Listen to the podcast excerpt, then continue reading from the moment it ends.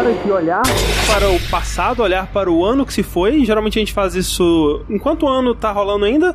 Dessa vez a gente já tá em 2019, o que é bom porque a gente vai poder olhar em totalidade para o 2018, né? Mas a minha impressão inicial, quando eu tava fazendo a minha pauta e tal, é que o ano passado meio que foi um ano meio sem personalidade de modo geral. Eu sinto no mundo dos jogos assim, aconteceram muitas coisas, mas eu não consigo apontar uma coisa assim que marcou ou representou o ano. Eu não acho que foi sem personalidade, foi plural. Foi muito heterogêneo pra gente apontar uma É coisa assim. Eu acho que foi um bom ano. Eu acho que a gente vai poder falar mais sobre isso em outro podcast, que não esse, onde a gente vai discutir os melhores do ano. Nesse, a gente vai olhar para os jogos esquecidos. Na verdade, esse é um nome meio que nem sempre faz tanto sentido, porque o que na verdade a gente vai estar falando aqui são de jogos que a gente gostaria que vocês dessem um pouquinho mais de atenção, mesmo que eles não tenham sido esquecidos. E ao mesmo tempo, jogos que a gente esqueceu e a gente acabou não dando tanta atenção. É assim. verdade. No fundo, são jogos que não vão aparecer na lista dos melhores. Sim. Será? Mas que a gente gostaria ainda de dar um pequeno destaque aqui. Pro bom ou pro mal.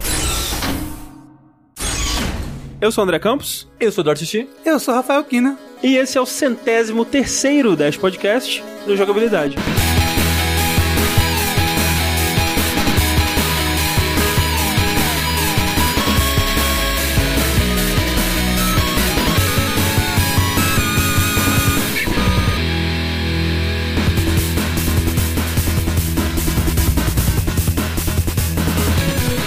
Então para essa pequena tradição que a gente mantém aqui desde 2015, pelo menos, se eu não me engano. Esse ano vai acontecer um pouquinho diferente, porque a gente vai ter os três podcasts de trilhas, o de esquecidos e o de melhores, só que eles estão numa ordem meio louca aí. Porque o ano passado que a gente começou com esse formato, né, de fazer esses três programas, só que a gente começou a fazer em dezembro, terminou em janeiro. Isso. E esse ano, pra gente não ficar muito atrás das conversas de melhores do ano e tal, a gente vai mudar a ordem, passar a trilha por último Isso. e os melhores do ano antes da trilha. Exato. Então vai ser esquecidos, melhores do ano e trilha por último. Então os três próximos podcasts aí, né, contando com esse, vão ser olhando para o ano de 2018. O que a gente faz metade por falta de planejamento e metade por esperar o ano acabar. Vamos aproveitar final de dezembro, começo de janeiro pra jogar os jogos com mais E, calma. e assim, lançaram jogos que estão no meu top 10 de dezembro. Sim, Sim, Então, eu, sim. eu acho importante a gente deixar dezembro respirar, porque, tipo, eu lembro na época do Far Cry 3, Uhum. que ele saiu em dezembro e não recebeu nada porque saiu em dezembro. Ah, não, assim, se a gente fosse o Giant Bomb, o Rafa não poderia ter dado o prêmio pra Smash, porque Smash não teria saído quando eles gravaram. Mas o lance é principalmente que a gente tirou uma folguinha agora no final do ano, né? Eu consegui ficar uma semana sem absolutamente nada pra fazer. E aí é curioso, porque nesse tempo livre, né, onde eu finalmente poderia me ver livre de videogames, o que que eu fiz? Eu joguei. Nossa, mas eu joguei que nem um filho da puta, cara. Eu joguei todos os jogos do universo, assim. E é muito bom, cara, assim, tanto pra poder dar uma chance e ver jogos que eu tinham passado por mim ao longo do ano, quanto pra perceber que, cara, videogame é muito legal, né, cara? É, pois, né? Olha que videogame coisa. É muito da hora. É por isso que a gente faz isso daqui. É, não, eu acho maravilhoso. E sempre bom, né? Aproveitar que a gente tá começando um ano e agradecer do fundo das nossas almas a todo mundo que torna isso aqui possível, porque a gente sempre frisa, né? Desde 2015, as pessoas que contribuem lá no Patreon, no Padrim, agora também no PicPay, a gente poder viver falando de videogame é uma coisa incrível e nunca nos escapa o quão sortudo a gente é e o quão grato a gente é a todo mundo que torna isso possível. Então, muito obrigado por mais um ano, que vocês continuem a nos acompanharem em 2019, que seja um ano melhor em todas as áreas, né? Que seja melhor no mundo e que seja melhor nos jogos também. Vamos ver o que acontece por aí.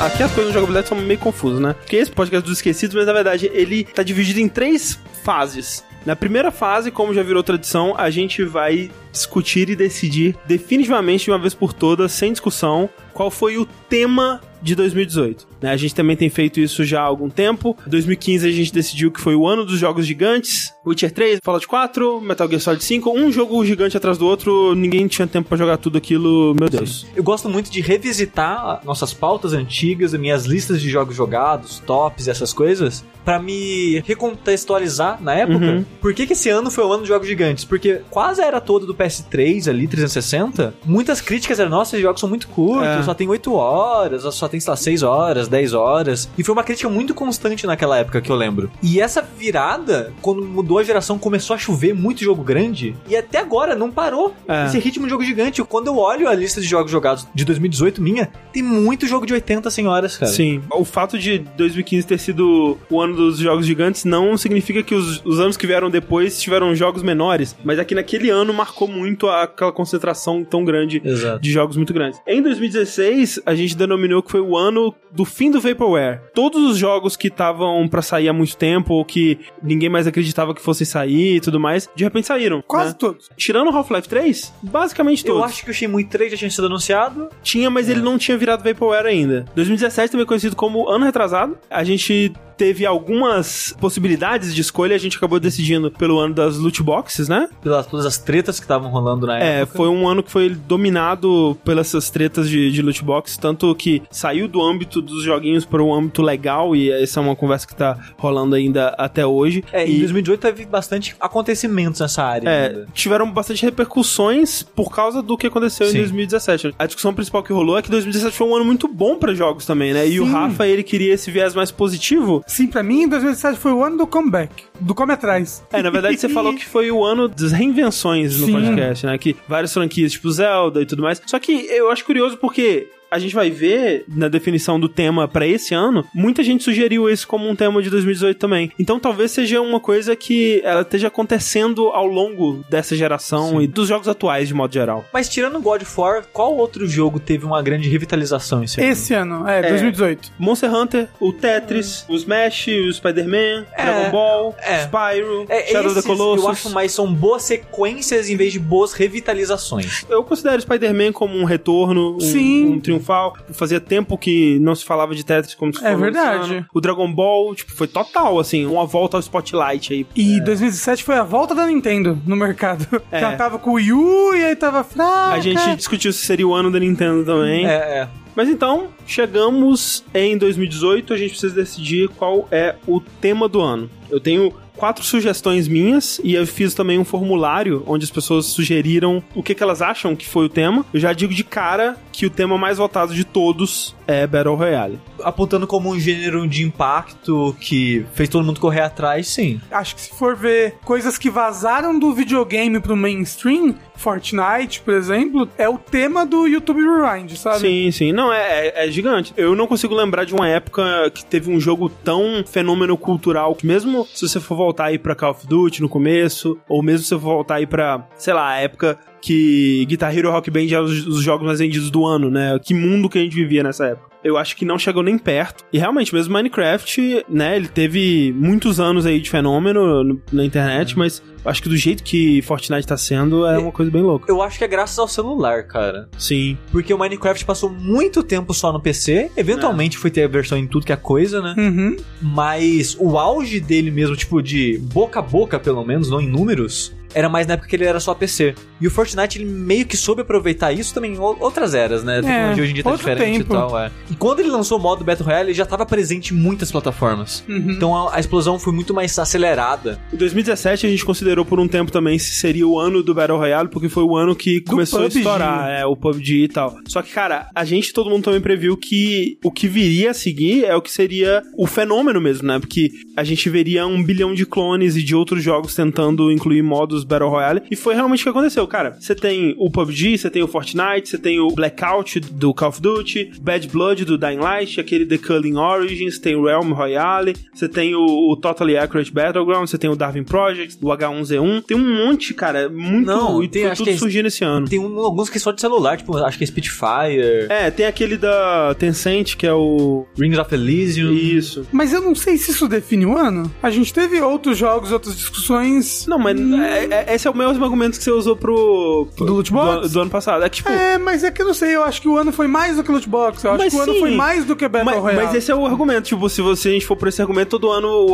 o, o tema vai ser, foi várias coisas, né? Outro tema que foi muito forte, a gente viu repercutindo ao longo do ano inteiro, e que tem a ver com o Battle Royale, foi a questão do crossplay, que a gente viu isso se estendendo por vários jogos, né? E a expectativa do crossplay existir entre todas as plataformas se tornou algo comum. Eu acho que falar que esse ano é o ano do crossplay é a mesma coisa que falar que o ano passado foi o ano do Battle Royale. Ainda sabe? tá por vir, né? Eu ainda tá por vir. E o único jogo até agora que conseguiu fazer a Sony abrir as pernas e colocar pra tudo foi Fortnite. É. Sim. E ainda E- e indo isso- devagarzinho. E isso representa mais a força do Battle É Royale de verdade. Fortnite do que as A força do empresas crossplay. abraçando o crossplay, sabe? Sim, sim. 2018 também foi um ano riquíssimo em Metroidvanias. É Sim. verdade. Teve muito Metroidvania. Teve um número absurdamente alto de indies que era, foi impossível de acompanhar. Provavelmente, porque todo ano tem mais jogo sendo feito do que no Então, ano. mas vai que esse ano diminuir, Porra. esse foi o pico.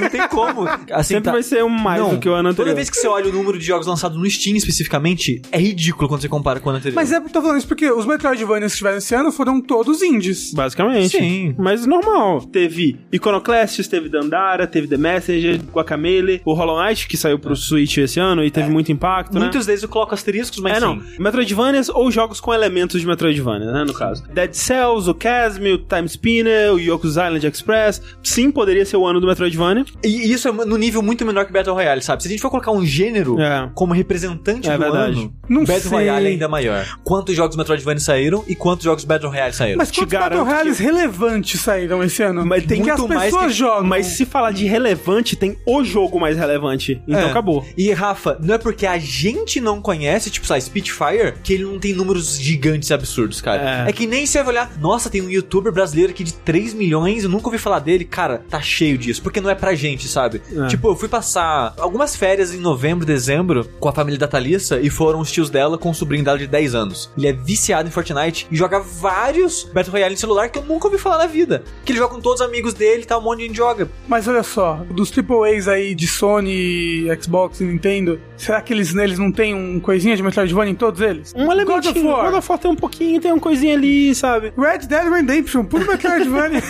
Não, é, realmente não. Aí você coloca, então, se for assim, Call of Duty que vendeu muito mais que God of War e tem Battle Royale nele. E vendeu porque tem Battle Royale nele. Ele tirou o modo história pra colocar o Battle Royale nele. Puta que pariu. Em 2018 vai ser o ano do Battle Royale mesmo. Que É. bosta, hein? Pode ser também o ano da sindicalização. É, se a gente for muito positivo, não aconteceu ainda. É, Mas exato. é o ano que começou. É o ano que começou. Então, de não, novo. então vai, vai ser que nem em vai ser, 2017, vai ser pro ano seguinte. Sim, eu acho se que- tudo der certo. Mas foi um ano que as conversas começaram, isso né? é. Primeira coisa que me veio em mente foi isso, sabe? Uhum. Tipo, como isso foi uma discussão ao longo do ano todo. Isso. Pelo menos na, na bolha que a gente vive, né? Tipo, dos É, jornalistas, dos isso, críticos e tal. Esse tema foi recorrente ao ano todo. E eu acho que ficou mais barulhento, assim, com o Red Dead. Mas teve também Sim, com... de- com a Telltale e tal, com o lance do David Cage, da Quantic Sim, Dream, sim. sabe? O fechamento da Boss Key também, que se rolou umas tretas, a Capcom Vancouver. E assim, conversas que começaram desde lá da GDC, o pessoal da GW, né, a Game Workers Unite, é a organização que tá aí criando várias células espalhadas pelos Estados Unidos, Canadá e, e Europa, por enquanto, né? Espero que se estenda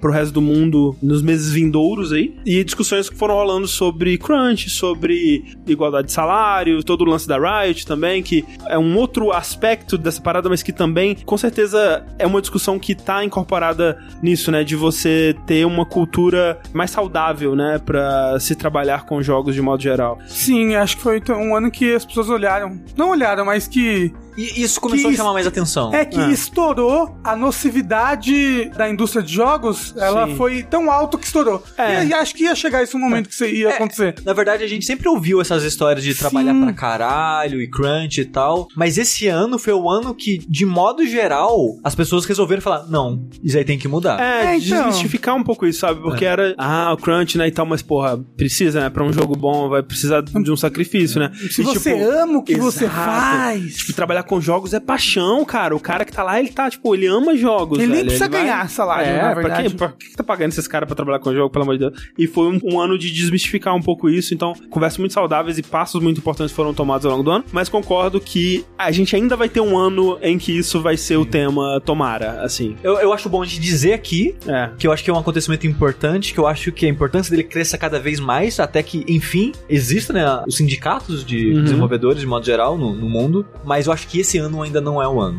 Aí nos formulários lá, a gente teve muita gente respondendo, muita gente dando as sugestões mais bizarras possíveis. A gente teve o Benício Ernesto e o Francisco Pedro dizendo que foi o ano do boy, que teve God of War e Red Dead, que você tem um botão pra falar Good, Good Boy com o seu Ah. cavalo, dependendo do qual cavalo você tem. O Power Otaku e a Isabel Freitas disse que é o ano da barba, mas eu só consigo pensar no Kratos, que tem uma bela barba. O E- moço do Red Dead também tem barba. é verdade, ele pode ter uma bela barba. Daí a gente teve muita gente falando dos retornos triunfais, que nem o Rafa tava falando, né? God of War, Monster Hunter, Tetris, Spider-Man, Dragon Ball e tal. Leonardo Gaudio disse, é o ano da escalada da montanha em busca de respostas. Sim. Que a gente teve God of War e Celeste. Celeste. Eu acho que só, não consigo pensar em nenhum outro, pelo menos. Red Dead também, você deve, você deve- deve subir uma É, montanha várias momento. montanhas, Você é. faz tudo nesse jogo, no Red verdade. Dead. E olha só, o Gabriel Gomes disse um que é muito interessante, que é o ano dos serviços. E é verdade, cara. A gente teve Game Pass, a gente teve o PS Now saindo só do streaming pra fazer uma coisa parecida também. Teve o Nintendo Switch Online com os, NES Classics lá, não sei como é que eles chamam. A Epic Game Store, né? A loja do Discord, vários concorrentes com potencial aí de tomar uma fatia do mercado do Steam surgindo, né? Teve muito disso mesmo. Eu colocaria esse em segundo lugar, assim, entre as escolhas. Não só por isso, mas também por Games as a Service. Uhum. A maneira que isso tem. Assim, isso não começou o ano passado, mas tem crescido, né? Tem ficado Sim, sim. cada vez mais presente. E jogos que você não via dessa maneira, as pessoas tentando encaixar isso, sabe? É. E sempre ter alguma coisinha nova pra Temporadas. Cara, né? Tetris Effect tem isso. É. Das paradinhas de toda semana tem meio que uns desafios, todo dia tem uns desafios, alguma coisa pra você voltar pra aquele jogo e não largar dele, né? Mesmo que ele não tenha microtransação, o jogo ele tenta fazer Sim. isso, né? Ele tenta ser vivo e crescer constantemente. Isso ainda vai ficar pior Ai, meu Deus, não. e mais frequente, então eu acho que isso pode ser um próximo ano ainda também. Mas E- sim, e você, mesmo... fala, você fala pior, mas não, eu não... pior num caso mais frequente, né? Ah, mas não necessariamente é ruim, né? Ah, mas às vezes é ruim. Não necessariamente. Tudo É tem que nem como. DLC. A gente, a gente tá falando de jogos. Jogos às vezes é ruim, mas não É verdade. Eu sinto que muitos jogos se desdobram pra sair da ideia original pra virar aquilo, sabe? E acaba ficando uma coisa meio estranha. Mas é, é, acaba virando um jogo que não é pra mim, mas não quer dizer que o jogo é ruim. Mas quando a gente daqui a 10 anos olhar pra 2018, não vai ser isso que a gente vai pensar. A gente Eu vai pensar em Fortnite. Exatamente. Essa é a verdade que eu não quero aceitar. Eu joguei Fortnite em 2018. Vocês eu jogaram não joguei Fortnite? Fortnite. Vocês não fizeram parte do Zeitgeist. Em Do quê? 2018 eu não joguei, só joguei na época quando eu só tinha o. Você é hipster de Fortnite. Deixa eu falar, eu acho que eu nunca joguei um Battle Royale. Eu não, Fortnite é bem legal. Não joguei PUBG, não joguei Fortnite. Queria pegar no Switch, mas aí eu vou jogar com as pessoas do PC que tem mouse. E aí? Aí Ah, fudeu. não, é, realmente não dá. Sim. eu, tenho, eu tenho um pouco. Ó, aí, ó, o crossplay, por exemplo. É bom, mas é ruim. Você vai jogar também com outras pessoas do celular, que deve ser uma merda, né? Não consigo imaginar como que joga no celular. Não, Eu não sei se vocês vão levar isso que eu falei, esse meu critério de como a gente vai olhar pra esse ano no futuro, mas em retrospecto, 2017, pelo menos pra mim, agora um ano depois, ele é um ano de otimismo, sabe? Ele é um ano de bons jogos. Eu não sei se a nossa avaliação na época foi a melhor ou foi a melhor exatamente por isso. Não, não foi não. Talvez a, escolha do Rafa em 2017 tivesse sido a correta, da gente celebrar o que teve de bom, né? Em vez de, de celebrar a polêmica. Mas eu acho que a gente só consegue ver isso agora olhando para o passado, que era muito melhor. É verdade. Mas assim, 2018 foi legal também. E a gente tá celebrando um jogo que é um grande Um sucesso, fenômeno. é um Sim. fenômeno, é, traz uma alegria pra muita gente. E assim, empresas serão sempre empresas, sempre terão ações babacas e tal, mas a Epic tem feito boas escolhas com o dinheiro infinito que ela tá fazendo, É né? verdade. Tipo, de diminuir a porcentagem da cobrança dos Asset Store. Até isso, olha só, o que a gente tá falando lá, né? O ano dos serviços e tal, que teve a Epic Store, até isso tem a ver com Battle Royale. Olha aí. Sim. É verdade. Então, Cara, é, é um ano que não tem como fugir, sabe? É. Parabéns 2018, o ano do Battle Royale. o ano da batalha real. É isso aí, gente. Agora vai ser, tipo, oito anos disso daí. É, Qual que vai ser a próxima moda, né, cara? Se a gente pudesse prever isso, Não tem como. não tem como. A impressão que dava na época que Call of Duty era a maior coisa do universo é que nunca ia surgir outra coisa que superasse, sabe? Minecraft veio e depois Battle Royale. Ah, não, mas teve mas é, muita que, coisa. é que Minecraft. Você acha? Teve coisas entre Minecraft e Battle Royale? Acho De- que MOBA, sabe? A gente teve uma- MOBA, uma época- caralho, é verdade. E o MOBA tá aí até hoje. Não, tá tudo aí até hoje. Call of Duty tá aí até hoje. Será que Rock tá? Band tá aí até hoje. Não, mas quem joga Rock Band, né, André? Pelo amor de Deus.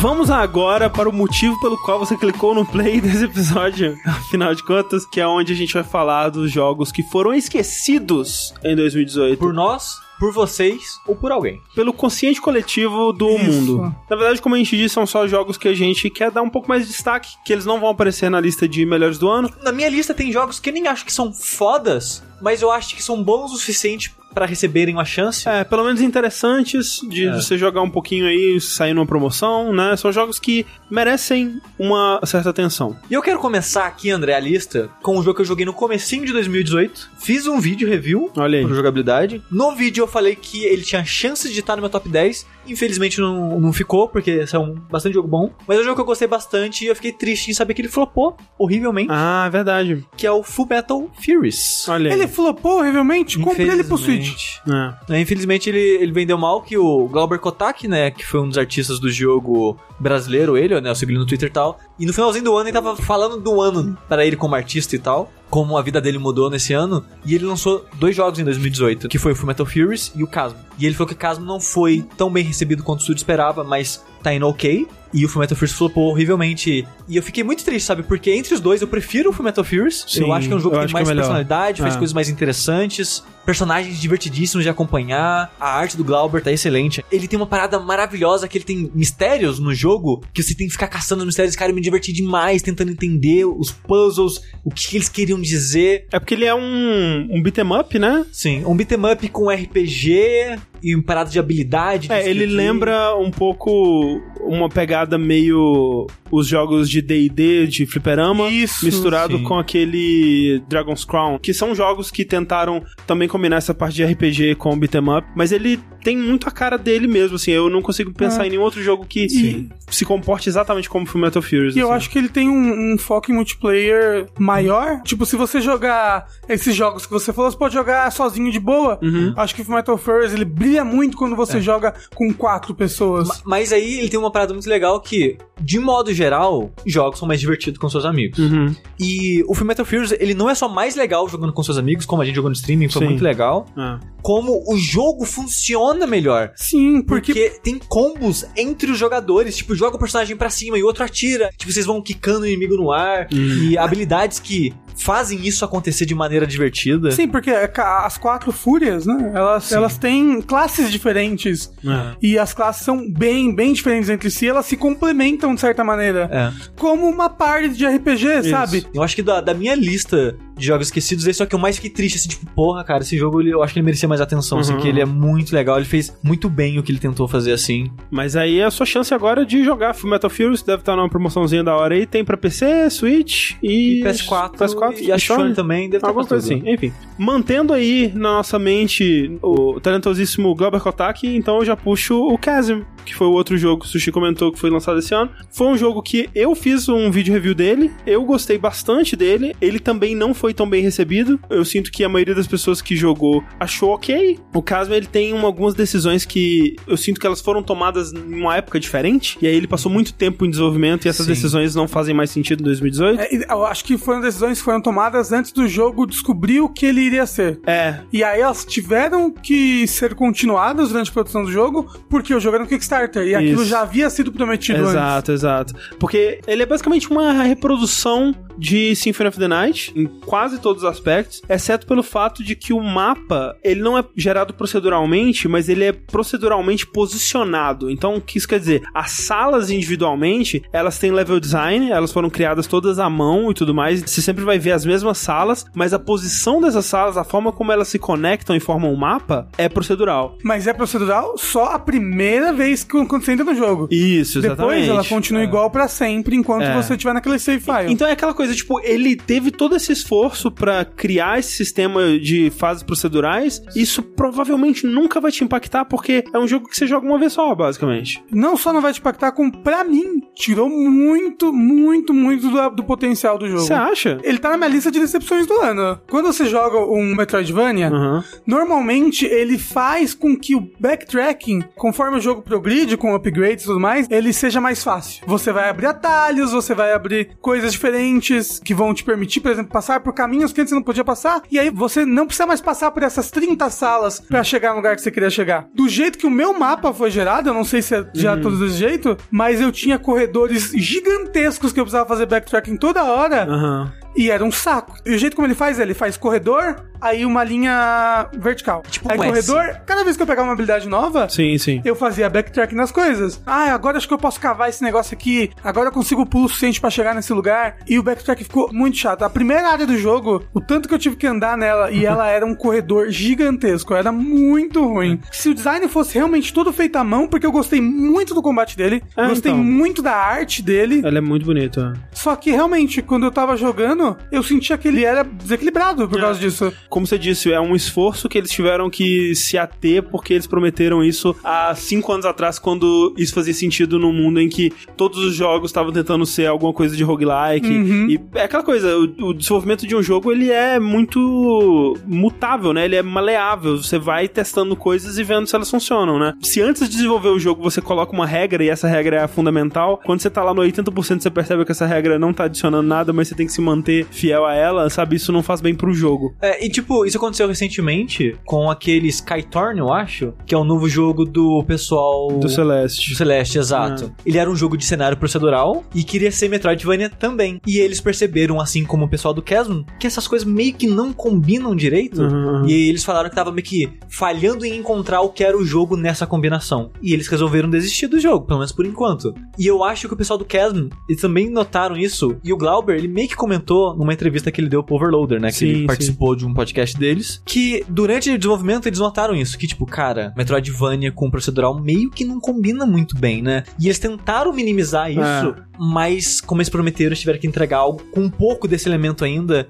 E me desanimou, tipo, eu não cheguei a terminar o jogo. Ele tem partes em que ele não é procedural. Por exemplo, quando você entra nas catacumbas a primeira Uhum. vez, você cai e, você tem um tutorial, e é. você tem que pegar uma habilidade pra você escalar. Essa parte que é feita à mão, porque vai ser sempre igual pra todo mundo essa mesma parte, ela é super divertida. Começo do último mundo também é assim, e ele é super legal também. É, eu ainda coloco como uma recomendação, porque apesar de que eu concordo que ele não é o jogo mais divertido do mundo de se explorar, eu acho que ele compensa no resto, sabe? Eu acho que ele é um jogo com um combate que eu acho muito legal, porque ele pega a base do combate e as ideias principais do combate do Castlevania, só que ele coloca monstros muito mais interessantes pra você enfrentar, né? Sim. Que os monstros do Castlevania, eles não eram legais. O combate do Symphony of the Night ele não é super legal. É porque os monstros não, não são desafios, né? É, e aqui eles conseguem brincar muito com padrões de ataque e tipos de ataque diferentes, né? E, e ritmo de combate. Tem alguns monstros que são muito agressivos e muito fortes, então você tem que realmente prestar atenção no que eles estão fazendo e se desviar e tudo mais. Essa parte eu gosto muito, então eu ainda recomendo. Como um bom sucessor espiritual aí de Symphony of the Night, tem um outro sucessor espiritual de Symphony of the Night que tá na minha lista de jogos que eu deveria jogar, mas que eu não joguei, que é aquele Time Spinner, porque esse Time Spinner também é uma reprodução bem, bem fiel de Symphony of the Night. Até o level up, né? É, mas eu não joguei. Eu também não joguei. Eu quero dar uma chance eventualmente, vamos ver. Ó, um jogo que eu acho que foi um pouco esquecido esse ano, que eu joguei, gostei, não amei, foi Iconoclast. Ele foi lançado bem no comecinho do ano, né? Sim, a gente é- janeiro mesmo. Acho que foi janeiro. É um jogo que eu gosto bastante, viu, dizer. Acho que ele não entra no meu top 10 jogos Não, do ano. não. Conforme o ano foi passando, teve uma avalanche de Metroidvanias. É. Ele foi meio que esquecido, né? E eu curti bastante ele. Eu não curti muito os elementos Metroidvania dele, que eu acho que no sentido Metroidvania ele é meio fraco. Ele é muito guiado. É, ele é pouquinho Metroidvania, ele tem alguns elementinhos, É, né? ele tem alguns poucos elementos, mas eu curti bastante a história.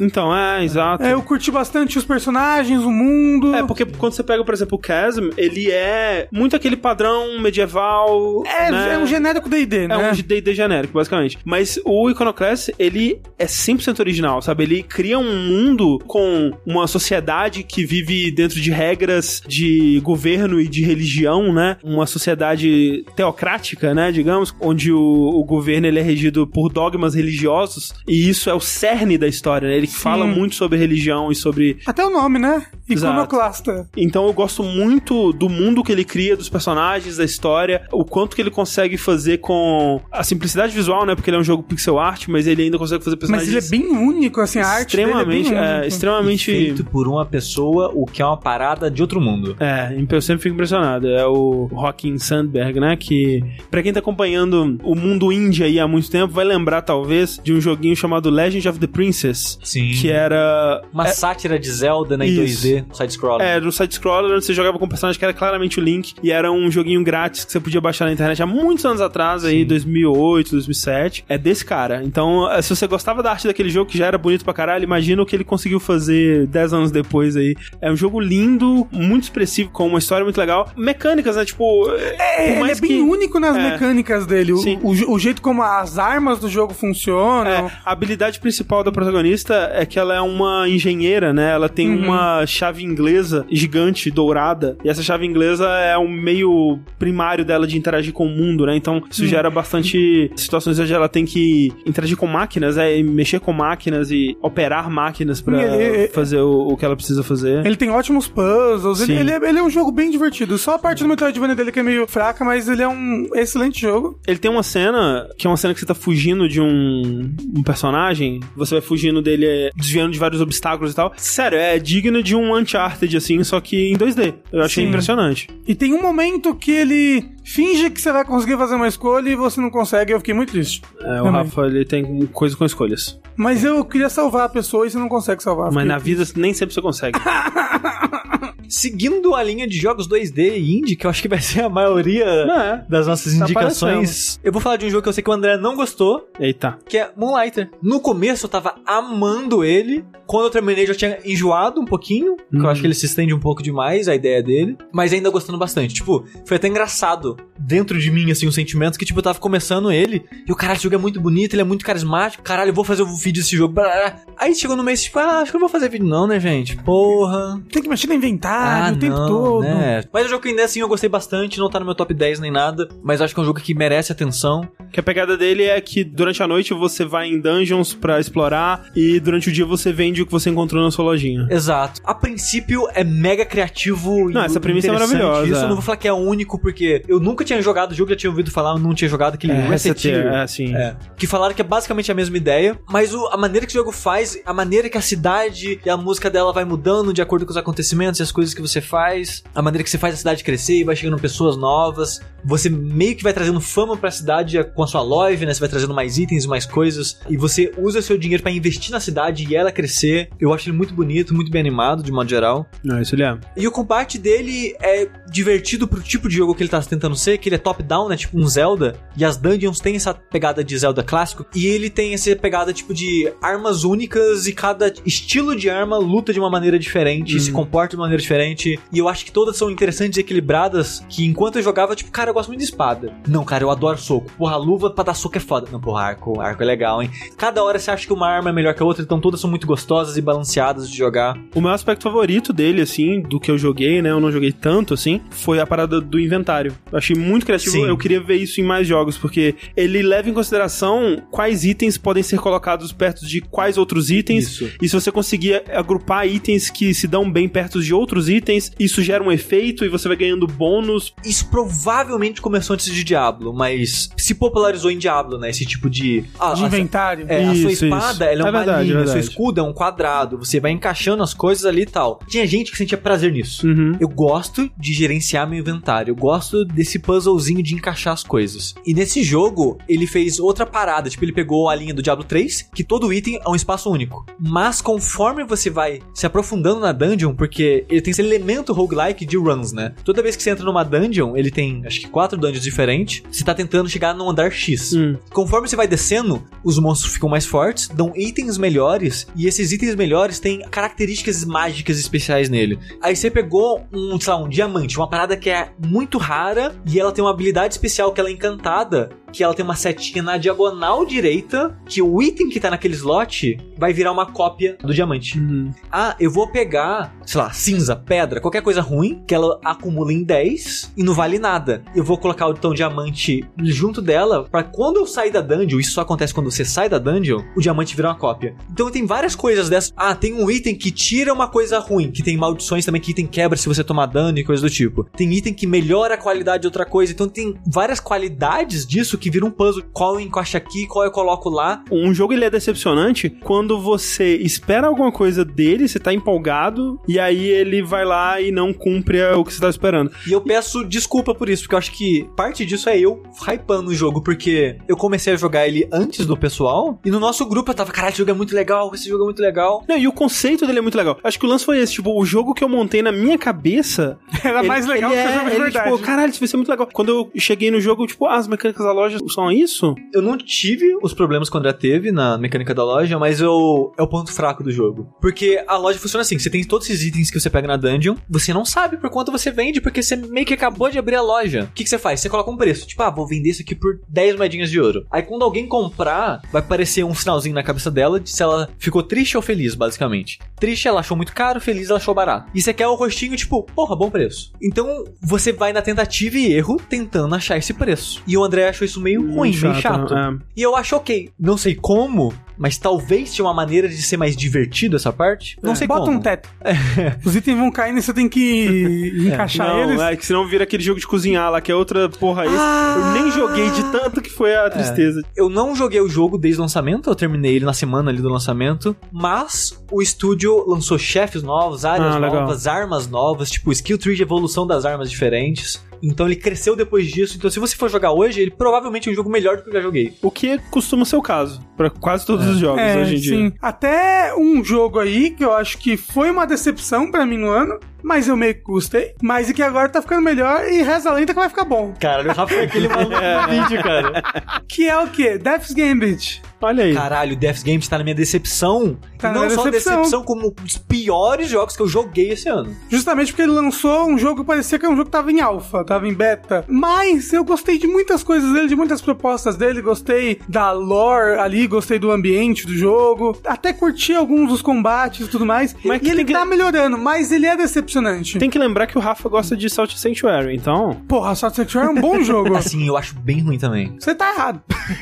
Mas assim, o problema do Death's Death's Gambit? Gambit pra mim é conceitual, é o design dele, É, a exato. ideia de como o combate funciona, dos inimigos passarem dentro do outro. Não, cara, e isso, ataque velho. teleguiado. O problema é o ataque teleguiado misturado com Caralho, isso, velho. Não funciona, gente. Nossa senhora, que é raiva. muito ruim, que essa, combate ruim, velho. essa parada do, do você dar um ataque, de repente você tá dentro do inimigo, um batendo no outro, cara, é muito ruim, velho. Nossa, é muito. A gente nem sabe mais se é assim. Esse jogo tá com um milhão de Talvez. coisas acontecendo aí. É, se tiver corrigido isso, quem sabe? Essa é Até coisa aí, eu incomodou. joguei e não tive esse problema de entrar dentro do inimigo em nenhum momento. Acho que depende muito do tipo Do de arma que você jeito. tá usando. Nossa, eu tive as duas vezes que eu joguei, porque eu sou maluco desse jeito. Eu joguei no PC, aí eu peguei a versão de PS4 e pensei, vou jogar no console porque quem sabe aqui eu gosto. E tem troféu. E não consegui chegar nem na metade porque eu desanimei. Lembra que no trailers. trailer ele se vendia como Metroid, Shadow of the Shadow of Colossus. Colossus. É. No final das contas não tinha nenhum dos dois. Mas tudo bem, porque ó, se Casm tivesse feito isso, teria sido um jogo melhor. Ele descobriu que não era uma boa fazer Shadow do Colossus e mudou. Falando então de jogos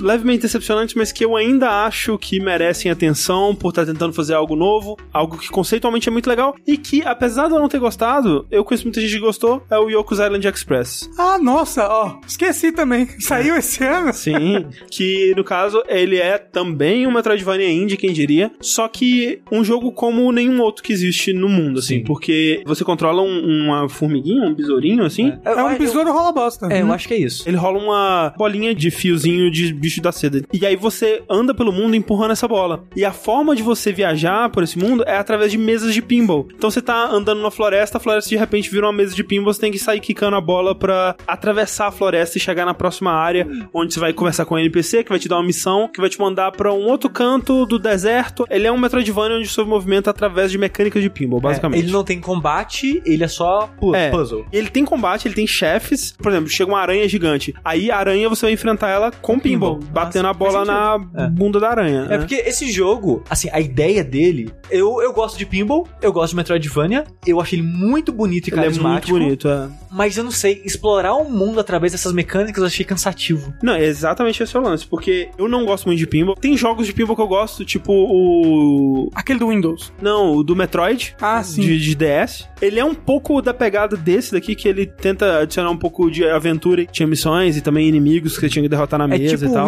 pra Breakout. Tipo isso, exatamente. O problema é justamente isso, porque num jogo Metroidvania, você tem que explorar o mundo, né? Você tem muitos rumos e muitos segredos e muitos upgrades pra pegar e muitas coisas pra descobrir, cenários novos pra chegar e atravessar o mundo, tipo, quando você tá passando pelaquela mesa de pinball pela primeira vez, é interessante, né? Você tá quicando, vendo tudo que acontece. Não, se eu bater a bola aqui, o que acontece? Se eu levar ela pra cá, vou chegar numa área secreta e pegar um upgrade e tal. Quando você tá fazendo isso pela décima vez, porque aquele é o caminho pra você chegar do ponto A ao ponto B, velho, é foda, assim, porque o conceito dele é o que faz ele ser tão interessante, mas o conceito dele é o que também quebra a ideia, sabe, pra mim. Felizmente, muitas pessoas gostaram É, dele. muitas pessoas Enjoaram. tiveram mais tolerância. Talvez eu acho que se você gosta muito de pinball, porque, como eu disse, realmente não é minha praia, talvez você consiga relevar mais essa repetição constante, assim. Você conseguiu terminar ele? Terminei, ele dura umas seis horas, assim. Ah, é pouco. Porque eu acho que eu joguei, sei lá, uma hora e meia, duas horas no máximo. Eu tava naquela parte de aprender a nadar. E eu já tava, cara, eu não aguento, sabe? Sim. Porque, tipo, nesse pedaço é mais ou menos quando você começa a repetir as coisas. Sim. Porque você vai muito progredindo, né? Tipo, ah, você tem que chegar na cidade, você fala com a pessoa, aí manda você falar com não sei quem. Aí, eventualmente, o jogo faz você repetir algumas áreas pra ir para áreas novas. Isso, isso. Foi nesse pedaço que eu desanimei. Assim, na pior das hipóteses, ele é um jogo muito único que você não vai jogar nada igual. Então eu recomendo pela curiosidade aí. Aproveitando que o Rafa falou do Death's Gambit, eu vou falar de um outro jogo que se inspirou em Dark Souls e é 2D. Que provavelmente vocês dois não vão lembrar dele, mas eu já falei no Vértice. Que é o Unworthy. Ah, eu lembro, o jogo preto e branco. Sim, que no Vértice eu fui mais negativo do que positivo com ele, Uhum. mas quanto mais eu penso nele e joguei outros jogos, tipo Death's Gambit, Aham. eu apreciei mais o que ele faz. Eu ainda acho que a estética dele no começo é muito única, é muito interessante, porque ele é um jogo meio que. Ele é em tons de cinza, É, tem mais de duas sim. cores, né? Mas ele é monocromático. Ah, eu Sim. lembro de você falando desse jogo. E no começo é muito único isso, porque você vê que o mundo é mega detalhado pra compensar a falta de Uhum. cores. O background também é muito bonito, né? Inspirado em Dark Souls 3, né? Com aquelas castelos em ruínas e tal. No começo, a estética é um chamariz, mas depois acaba ficando repetitivo. As dungeons, os lugares tem poucas variações, fica meio cansativo. Eu acho que pouquíssimos jogos que se inspirem em Souls, né? Pra barra de estamina, essas coisas, sabem usar bem barra de estamina. Eu acho que, sei lá, Dark Souls e Nioh, eu acho que sabem usar barra de estamina bem, sabe? Pra ditar o ritmo do combate. O resto não sabe fazer isso. Tipo, sei lá, o Ashen, ele te dá uma barra de estamina gigantesca que você pode bater à vontade. A maioria dos inimigos tem stun. Então você só chega no inimigo, bate até ele morrer, zerando a estamina. Quando o inimigo tem muita vida, zerou sua estamina, então você só afasta e espera 30 minutos. Porque eu, pelo menos, eu tenho dificuldade em encher só um pouquinho da barra. Eu quero aproveitar, já que eu tô esperando, enche a barra toda pra me dar mais possibilidades Sim, durante sim. o combate. Então fica um ritmo meio quebrado, tipo de bate muito, espera muito, não sei, não fica bom. E esse jogo sofre do mesmo problema, sabe? A sua barra de estamina eventualmente fica grande demais e fica muito bate demais, espera demais, então o ritmo dele fica meio estranho, mas olha só, você não atravessa os inimigos. Olha aí, quem diria? Comparando assim com Death's Gambit, que é 2D também, eu acho que ele faz um combate mais interessante nesse sentido, é de ditar o uso da estamina, apesar de muito grande, e rolagem, posicionamento, essas coisas eu acho que é mais importante. A exploração desse mundo é muito legal, que chega uma hora que o jogo te dá um enigma e você tem que escrever Hum. a resposta desse enigma. E o caralho, agora eu tenho que explorar o mundo, encontrar coisas escritas, entender a história desse mundo pra responder isso, sabe? E eu achei muito legal descobrir esse mistério, responder isso e descobrir uma área secreta atrás disso. E essa área secreta, o propósito dela não é evidente a princípio, você tem que descobrir pra que ela tá lá. Então esse jogo ele tem muito disso. Eu acho que fora Dark Souls, dentre todos inspirados nele, 3D, 2D, o que seja, ele é o que mais captura isso de um mundo misterioso, de áreas secretas e você tá tipo Ashen Lake. Sim. Eu acho que nenhum outro que se inspira em Souls conseguiu fazer algo tão próximo quanto o Unworthy, Olha aí. sabe? E ele é só PC, né? ele é só PC, pelo menos por enquanto. Não sei se vai sair em outras plataformas, que foi feito por um cara só. Ixi, vou, vou botar ele aqui na minha lista de jogos que eu tô esperando sair pro Switch pra jogar. É. Mas assim, ele é um jogo curto. Eu acho que sai em 8, 10 horas eu devo ter terminado ele. Não fiz tudo de todas as áreas secretas, porque eu não quis olhar guia e eu acabei não conseguindo voltar pra ele pra rejogar. Mas eu acho que é um jogo que vale a pena ser experienciado. Me lembrou um jogo que eu joguei recentemente. E na verdade a gente falou sobre ele num vértice recentemente. Eu falei mais negativamente dele, mas eu acabei insistindo. Eu não sei por que exatamente, porque a todo momento eu tava achando uma experiência mais desagradável do que agradável, mas existe uma coisa nos videogames que chama Síndrome de Estocolmo. ah, sim, só nos videogames. Que é um termo es- específico dos videogames.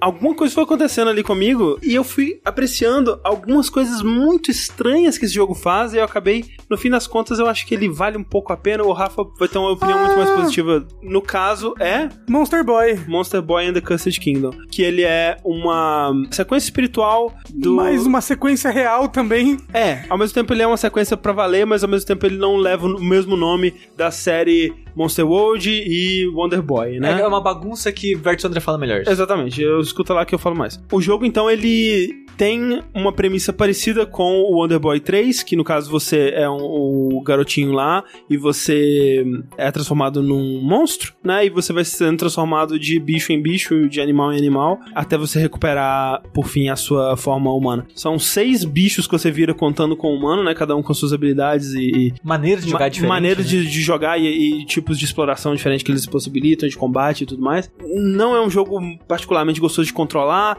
A troca de forma que você tem que fazer constantemente é um saco. Que você, é só tem que pausar com o menu, escolher no menu radial pra trocar. Eu joguei só um pouquinho desse jogo. Ah. Eu peguei a forma de cobra, que é a segunda. É. Você começa humano, aí vira porco, depois Isso. cobra. E eu tava nadando de gelo. E eu desisti de jogar lá. E no começo do jogo, antes de você ter a forma de porco, que é a primeira, que permite você afundar no fundo do lago, você ganha uma bota, que é tipo uma bota do Zelda, que te Nossa permite afundar. Toda hora tem que ir no menu equipar Não, ela pra nossa. afundar e pra desequipar pra sair é muito chato. E, E tem- saber que pra mudar os animais é isso, Não, não, É, não, não, não, é não, não, não, não, não, é um botão. Pra mudar os animais é quase isso, porque ainda você tem que apertar um botão e escolher no menu radial, mas os bichos eles também têm equipamentos. Você vai ter que constantemente ficar mudando equipamentos, porque tem uma bota que ela anda em nuvem, tem uma bota que ela dá pulo duplo, tem uma bota que ela congela água, tem uma bota que ela anda em cima da lava, e pra cada situaçãozinha você tem que ir no menu, desativar, mudar e tal. É, isso não, não, não me desagradou tanto, não. O que me desagradou pra caralho nele foi o começo dele, que é chatíssimo. Porque você, tá- você tá com a forma humana, que é uma forma legal, Uhum. até de você atacar e tudo mais. Depois vai pra forma de porco, que é um saco, a forma de cobra, que é um saco, e é uma parte É, grande do essas jogo. duas pô, formas são bem chatas. E aí, a do tipo, sapo e é aí- super legal. Não, e aí depois essas formas ficam ultra inúteis, sabe? É, elas nem são usadas É, muito e- mais. Ele tenta ser meio que Metroidvania, mais que as suas inspirações, Uhum. porque as suas inspirações meio que não eram, né?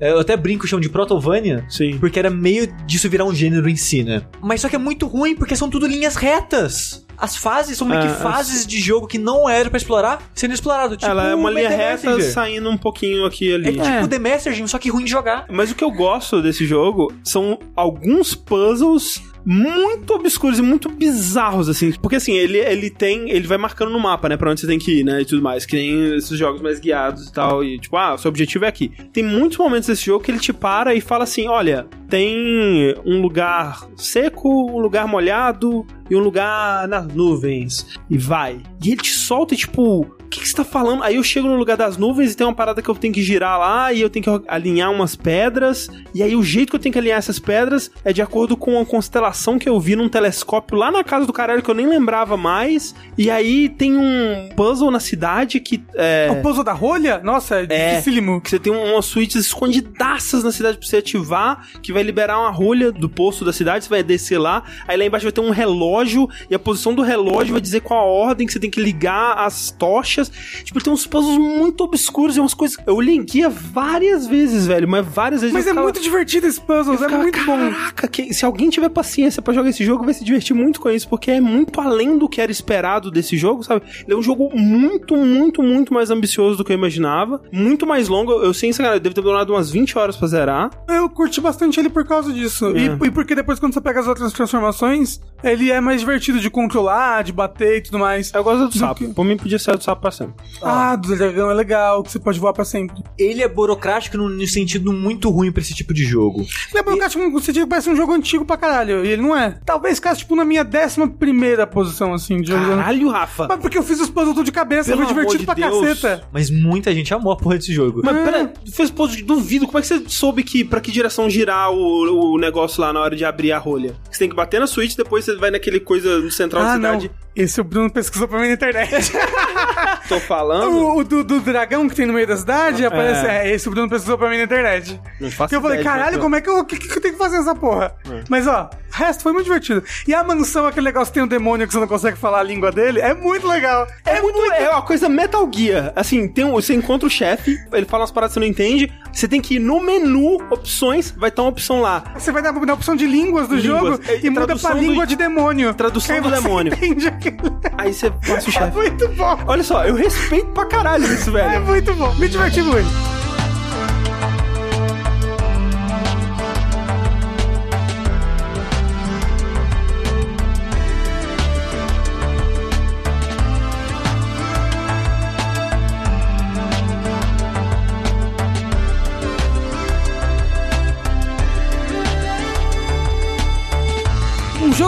Esse ano que eu acho que também foi esquecido é Unravel 2. É verdade. Foi por um motivo. Ah, Porque legal. Ele é um bom jogo. Ah. ele não é um jogo ruim.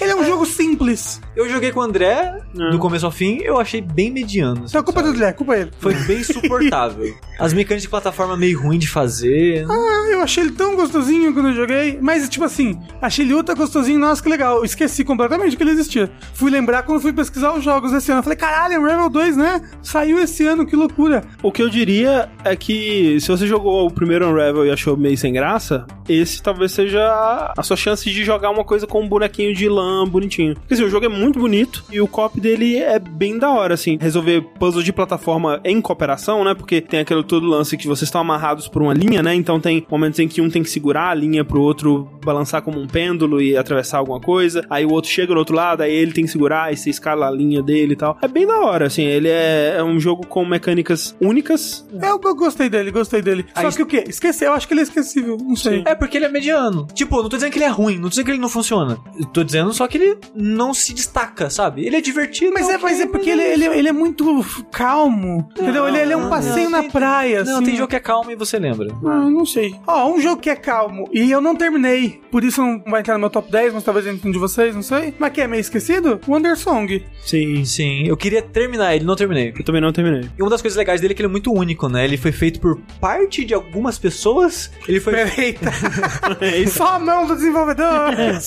ele foi feito por uma pessoa que desenvolveu o Night in the Woods. Isso. E ele segue uma vibe semelhante, que ele é um jogo 2D, side-scrolling, que o personagem parece feito de papel, né? o mundo todo, né, parece feito de papel. Sim, de recorte de papelão, tipo um South Park, assim, da vida. E nesse jogo, a ideia dele é quebrar paradigmas, né? Então, tipo, ah, vai ser uma aventura meio que medieval no mundo mágico. Só que em vez de você ser um guerreiro, um mago, Você dá espadada na cabeça das pessoas? você é um bardo. Um bardo que nem consegue levantar uma espada, né? A primeira coisa do jogo é você tentar levantar uma espada, você não consegue. Aí o que, que você faz? Você usa a sua música pra vencer um monstro. O jogo é essa pegada, né? De quebrar paradigmas. Então, ah, é medieval? Não. Tem parada pirata, tem parada futurista, tem parada aquela, tipo, ele Tem banda. faz seu mundo tão, sei lá, plural e divertido de navegar e descobrir. Os personagens são maravilhosos, a história é ótima. O Rafa, você terminou o jogo? Não, eu terminei o segundo capítulo só. Ah, então você não chegou na parte. Tem uma parte, eu não vou lembrar qual capítulo, Eu terminei a parte da banda. Foi a última coisa que eu fiz. Eu que é, que é bem legal. E é um dos momentos favoritos do jogo pra mim. Essa história da banda, né? do- do- das pessoas envolvidas na banda. Mas tem uma parte que você vai pra cidade das bruxas, que é a cidade da sua companheira de viagem. E tem uma boate lá, se não me engano, nessa cidade. E é totalmente opcional, você não precisa nem olhar pra boate. Mas se você for na boate, num momento específico que ela tá lá, você começa a dançar com ela, vocês vão conversando sobre a vida, sabe? Sobre o, o que foi essa jornada, sobre do- essa bruxa falando da vida dela, o cara é maravilhoso, sabe? É- é- Esse momento é um dos momentos favoritos de jogos em 2018 pra mim, assim. É, eu- É te- muito te- bom. esse- ele é um jogo muito sobre isso, né? Ele é muito íntimo, né? Sim. E fala muito sobre Sentimentos. relação e sentimentos. Ele é bem bonito. Eu só não coloco ele em nenhuma lista minha assim de top e tal. Porque você não Porque terminou. eu acabei não terminando, então eu acho meio, não sei, estranho, sabe? Colocar um jogo numa lista dessa sem ser terminado. Mas é um jogo que eu gostei bastante e realmente é um jogo esquecido e que merece mais atenção. Ele tá na minha lista de jogos que eu eu com certeza vou terminar em breve, assim. Eu tô tentando terminar tudo que eu deixei em aberto de 2018, do que eu gostei, pelo menos, né? É, o foda é que semana que vem já começa os jogos. É. E, pra falar um jogo de polêmico aqui, porque nem todo mundo da mesa concorda comigo que ele é um jogo esquecido, e talvez não tenha sido. Que no caso é o Overcooked 2. Eu tinha jogado um pouquinho do 1, e a gente teve uma experiência meio negativa dele, né, no no jogabilidade, porque a gente jogou em saideira, com pessoas diferentes, em momentos diferentes, então assim, a gente sempre começava da primeira fase. Então a gente jogou sempre o começo do jogo várias vezes, então ficou meio cansativo. Mas eu sempre pensei, pô, esse jogo é legal. Sim. Aí quando saiu 2, a gente jogou uma vez, em algum saideira, tipo, porra, legal. E depois eu fui jogar com a Thalissa. E a gente jogou do começo ao fim, os dois. Depois a gente voltou pro primeiro e fez 100% nele. Cara, eu gostei muito da experiência de jogar ele, principalmente de duas pessoas. É, o que eu ouço falar é isso, é que ele é um jogo ideal de jogar com duas. Com mais que isso, já vira bagunça. Sim. Você acha? É. Eu não joguei com três, mas com quatro é um caos meio fora de controle e fica muito difícil. É. De dois, fica desafiador. A gente teve que rejogar algumas fases. Mas naquele nível a gente tá quase lá, sabe? Ok, a gente não passou, mas se a gente tentar, só mais um pouquinho, ó, a gente, só a gente melhorar um pouquinho nossa comunicação aqui, ou a maneira que a gente, sei lá, cuida desse ingrediente, daquele prato. Você sempre conseguia ver o, o, o que faltava pra conseguir a, a terceira estrela e tal. E uma coisa que eu acho injusta, que é um dos principais motivos que eu gostaria de trazer ele pra cá, é que sempre que quando as pessoas falam, e o Overcooked 2? Ah, é Overcooked, né? De novo. E eu acho que ele é muito mais que isso, sabe? Ele é a mesma ideia, né, das pessoas fazendo comidas, tipo, ah, pega o ingrediente, corta, dá pra aquela pessoa, que a pessoa coloca na panela e dá pra outra, que a pessoa vai colocar no prato e servir. Ah, tem que lavar o prato. Essa comunicação, assim, ela ainda é o cerne do jogo, né? Mas, cara, a evolução de design desse jogo é outro nível. É, é você pegar jogos de, de plataforma genérico e pegar Mario, sabe? Que o Mario você vê o design acontecendo nas fases. E tem jogo que você olha e fala, cara, o que tá acontecendo aqui, sabe? É só um monte de parada pra eu pular? O que, que é isso, sabe? É Bubsy versus Mario. E Overcooked 1 É o Bubsy. é o Bubsy. tipo, ele tem essa ideia, mas ele não sabe guiar a experiência através dessa ideia. Ele não sabe criar uma curva de aprendizado interessante, uma progressão de quantidades de ingredientes, de pratos e variedades interessante. E jogando um atrás do outro, foi, tipo, muito notável, e do 2 pro 1. Um. Que o 1 um parece meio sem graça, sabe? Parece que ele não evolui como um jogo, como um desafio, essas coisas. E o 2, não, ele faz certinho, cara. A quantidade de ingredientes do prato, o tipo de prato, a quantidade de etapas, o tipo de fase que ele vai te dar pra você fazer esses pratos é muito inteligente. A, a equipe aprendeu muito entre um jogo e outro. E o que eles fizeram em dois anos foi meio que surpreendente, assim, sabe? Eles meio que criaram um gênero, entre aspas, É verdade. e, e evoluíram ele no jogo seguinte. Aham. Mas eu sinto que, por ser tão próximo e as pessoas não terem base, é tipo, ah, é, o 1 sempre foi assim. É óbvio, o 1 sempre foi assim, sabe? Sim, sim. Aí quando você volta, você. Ai, caralho, não era. Se teve alguém que ficou desanimado por tipo, ah, Overcooked, eu gostei do 1, mas tipo, eu tô de boa, dê chance pro 2, que o 2 melhora em tudo que ele faz, as paradas de achar as fases secretas, como achar as fases secretas e coisas do tipo, é top jogo. Falando então de experiências multiplayer que deveriam ter mais atenção, eu quero falar de On Rush, que é um jogo que foi tão esquecido que o estúdio já tá pra fechar aí, coitado. Então, Acho que meio que já fechou, não era? É, o jogo ainda tá sendo sustentado e ainda tá lançando Atualizações? al- algumas atualizações aqui ali. Então tem uma pessoa no escuro trabalhando no jogo lá, mas eu imagino que ele não deve durar muito tempo, então nem sei se eu recomendo, porque né, você vai comprar a parada, é um jogo que ele é só online, basicamente. Ele tem uma campanha single player e ela é legalzinha, mas On Rush, ele é um MOBA de carro, basicamente. É. Ah! Ele é um hero shooter de carro. Eu lembro de você jogando esse jogo. É, então. Ele pega conceitos de burnout, né? De você dirigir perigosamente pra ganhar nitro e coisas do tipo, e você ter que tirar outros oponentes da competição batendo neles e, e tirando eles, é, sendo agressivo, tipo um combate de carro. Não tem isso na vida real? Mas ele combina isso com o conceito de multiplayer competitivo de times, né? Então, o seu time de carros azuis contra o time de carros laranjas do oponente. E cada carro, que tem uma série de carros, ele é como se fosse um herói de um Overwatch da vida, né? Que ele vai desde motos, carros muscle, aí até monster trucks e coisas do tipo, né? Então, tem todas essas classes e aí, obviamente, as motos são mais frágeis, mas elas são muito mais rápidas. Todas essas classes, elas têm habilidades específicas que têm a ver com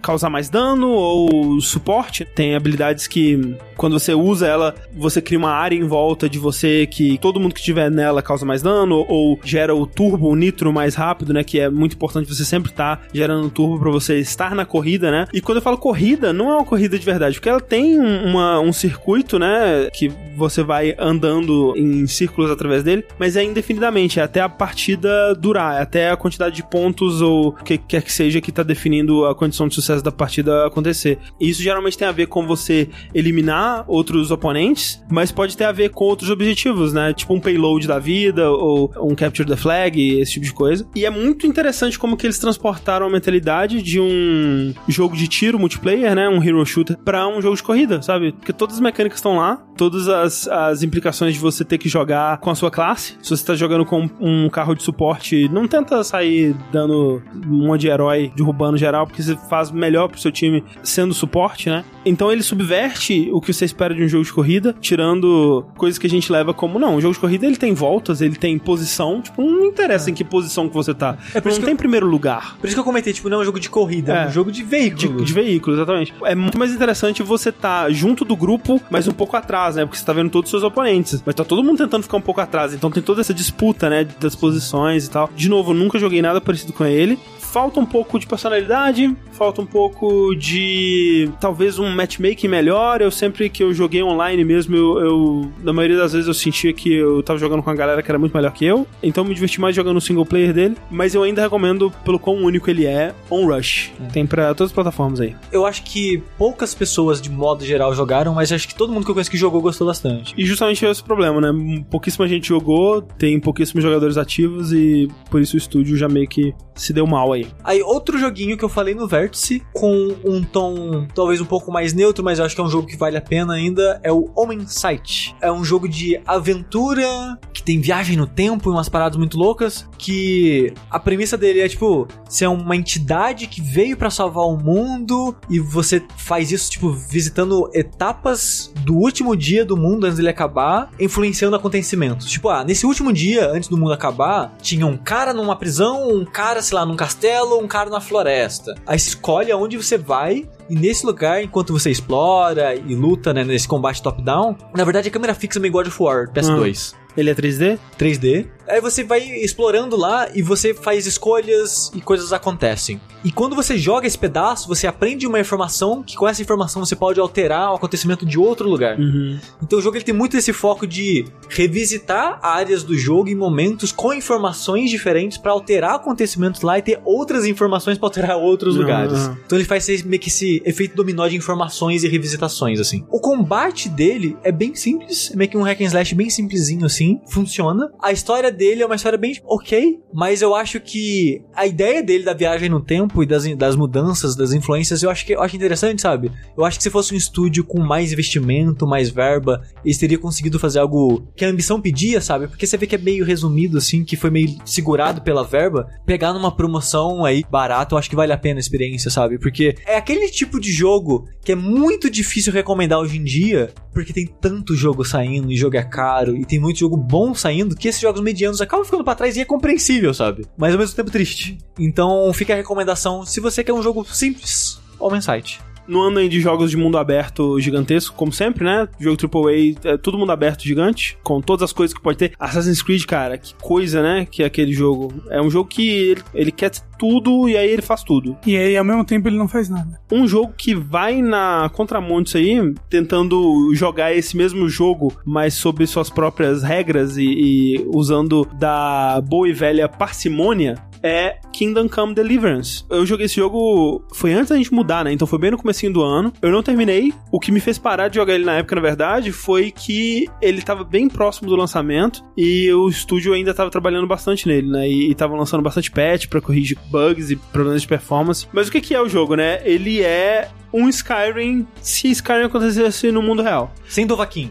Sem Dovahkiin, num período histórico real, num lugar histórico de verdade lá da Europa, né? Que foi recriado com muito cuidado, né? Fidedignamente. Fidedignamente. A história de um filho de um ferreiro, a vila dele é atacada e ele tem que ir levar a mensagem do ataque inimigo e ele acaba se envolvendo Em altas confusões. em altas confusões e nessa guerra aí. Um garoto virando um cavaleiro e vivendo essa história épica, só que em proporções reais, assim, né? Então ele tem um sistema de combate que tenta reproduzir fielmente o combate de espada que se tinha naquela época. Ele tenta reproduzir, né, a vida daquelas pessoas, né, nas atividades e ciclos de, de vida dos NPCs ali. Questão de roupas, questão de, de equipamentos e tudo mais, Costumes. costumes. E ele tem uma enciclopédia interna pra tudo que ele cita, você pode ir lá conferir pra ver. Eu ouvi dizer que alguns desses fatos históricos são contestados, talvez não confie 100% em tudo que tá escrito ali, mas você hum, vê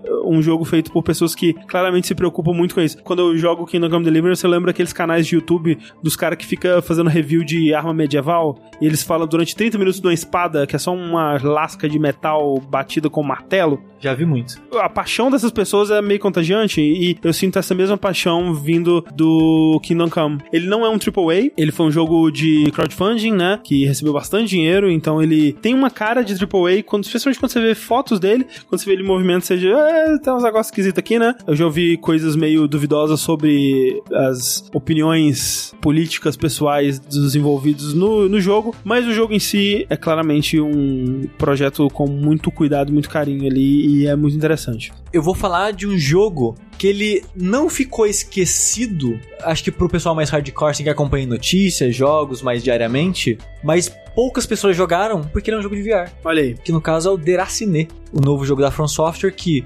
provavelmente muitas pessoas ouviram, muitas pessoas viram vídeos, talvez jogaram pelo YouTube, porque a From Software hoje em dia é um estúdio muito em voga, né? Uhum. Mas infelizmente poucas pessoas tiveram a oportunidade de jogar e terão nos próximos anos, porque infelizmente a tecnologia tá muito cara, poucas pessoas têm acesso. A gente mesmo não tem acesso se não fosse emprestado. E é um jogo que eu acho muito legal. Eu não acho que ele representa tão bem a mídia do VR em si. Assim, não representa o melhor dela, Sim. mas representa a maioria dela, eu É, diria. é, exatamente, porque tipo, representa o que a gente tem hoje em dia em VR, Isso. mas não o potencial verdadeiro da mídia. É, o que exatamente. tem de legal pra fazer nela. Nos melhores do ano, a gente vai falar de Moss e Astrobot. Sim. que são dois jogos de VR. Que eu também colocaria os dois nos jogos esquecidos, principalmente o Astrobot, mas a gente vai falar melhor deles no Melhores do Ano. E o que ele faz certo, que eu acho que são dois jogos que pegam essa mídia e conseguem colocar ela no patamar tipo, caralho, VR, cara. É isso aí. Isso não seria possível sem VR? Exato. E o Deraciné, ele seria possível sem VR. É, o Deraciné, ele é um walking simulator, ele é tipo um Gone Home, assim, Sim.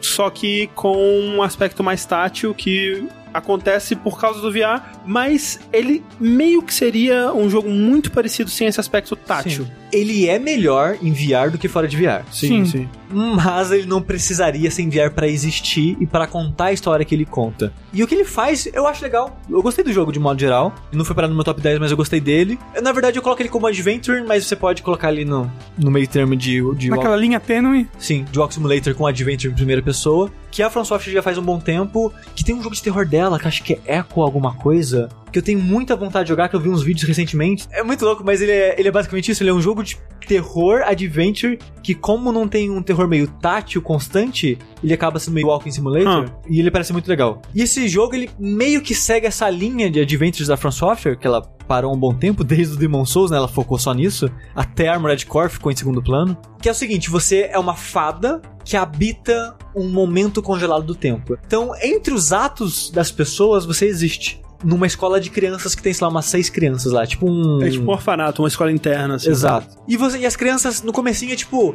uma criança acredita que fada existe. As outras querem uma prova que a fada existe. E você tem que dar a prova. Então, essa criança que acredita, meio que fez um teste, ó. Tem esse matinho aqui que tem um gosto muito amargo que vocês odeiam e eu gosto de zoar vocês com esse matinho. Esconde ele num lugar bem escondido e se a fada achar e colocar na sopa, fada existe. E esse é o primeiro puzzle do jogo, você tentando encontrar onde essas crianças esconderam esse matinho e colocando na sopa. E cada vez que você faz uma ação vital, digamos assim, pra história, o jogo progride tipo 10 segundinhos na história. Hum. Acontece alguma coisa, aquela criança ali avança em alguma coisa. Terminou esse puzzle principal, próximo capítulo. É um jogo totalmente dividido em capítulos. É, é literalmente assim, tipo, capítulo, tela de save, loading, próximo capítulo. Só que o jogo ele tem uma história meio que nas entrelinhas dessas crianças, da interação dessas crianças, Isso. dessa escola, do professor delas. É, isso, isso é muito From Software e, É. e, assim, eu sinto que a gente tá falando exatamente o que a gente falou no, no Vértice, repetido de novo, mas é, é isso, tipo, o jogo ele tem essa história nas entrelinhas, né, que você vai montando aos pouquinhos do que, que aconteceu nesse orfanato antes de tudo isso aqui, Uhum. e tem momentos onde você viaja pro passado pra uma noite específica, né, pra ver Você como quem que... é você até. É, toda a mitologia, né, desse mundo, né, e o que que são as fadas desse mundo. Você encontra outras fadas, né, e você vê o que que elas fazem, como elas são. E eu gosto muito que no final do jogo, Aparece Bloodborne 2. isso, além disso, ele te solta, né, ele fala assim... Ok, agora você pode viajar no tempo pra Todos onde- os capítulos. Pra todos os capítulos. Você, como você é uma fada que tem o domínio sobre o tempo, viaja aí pra qualquer um desses capítulos e encontra a solução. No final, você encontra meio que um loop de merda. É. Tipo, não importa o que você faça, você não consegue dar um final feliz pra essas crianças. E você quer. Então você, cara, viaja no tempo aí e com o contexto que você tem da história toda, se vira. Tem vários momentos muito da hora com isso. Além dos puzzles e da história principal funcionar e ser interessante, ser instigante,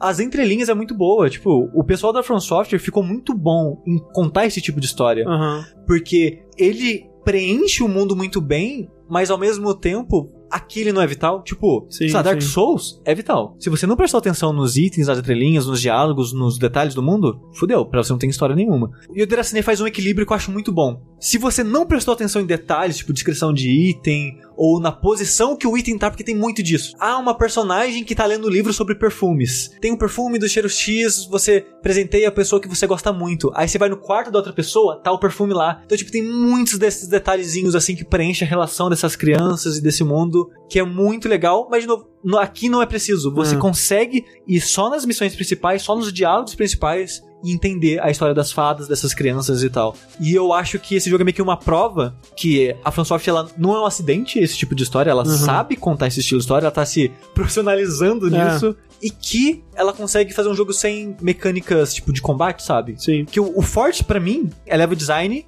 e combate. E o level design aqui é muito bom, explorar essa Sim, escola é sim. muito bom. É um bom jogo, Sim, eu gosto bastante. é um bom adventure ou um bom walk simulator. Só é difícil de jogar. É só difícil jogar, isso que é foda, Porque sabe? tá no eu, eu, VR. eu acho que tinha que ter opção velho, pra ele, Tinha. velho. O que é bom nele funciona fora do VR. É, só que ele provavelmente vai estar preso pra sempre em VR, porque foi a Sony que financiou o projeto da From Software com o intuito de chamar atenção Sim, pro VR e o projeto ele nasceu com essa ideia, né, que pelo menos em entrevistas o Miyazaki fala que tipo, eu joguei VR, achei legal, quero fazer um jogo VR. Uhum. E nasceu Deracine. E foi isso. E não é Bloodborne 2, desculpa, gente. É sim. Falando de jogos que estão presos às suas plataformas, quero falar de Florence, que é um jogo para celular. absurdo que tecnologia descartável com o tempo de morte que as indústrias do mercado capitalista faz com as pessoas. Por quê? Porque um belo dia meu celular era muito bom. Hoje em dia ele é uma bosta e é o mesmo celular. Comprei Florence e não abre. Eita, pô, você pediu reembolso? Não. Quem sabe um dia ele compra um celular Ah, novo. de- não, deixa o dinheiro pros caras. Porque foi tipo, ganhei 20 reais no Google Play de algum lugar, não sei de onde. Aí eu comprei com esse dinheiro.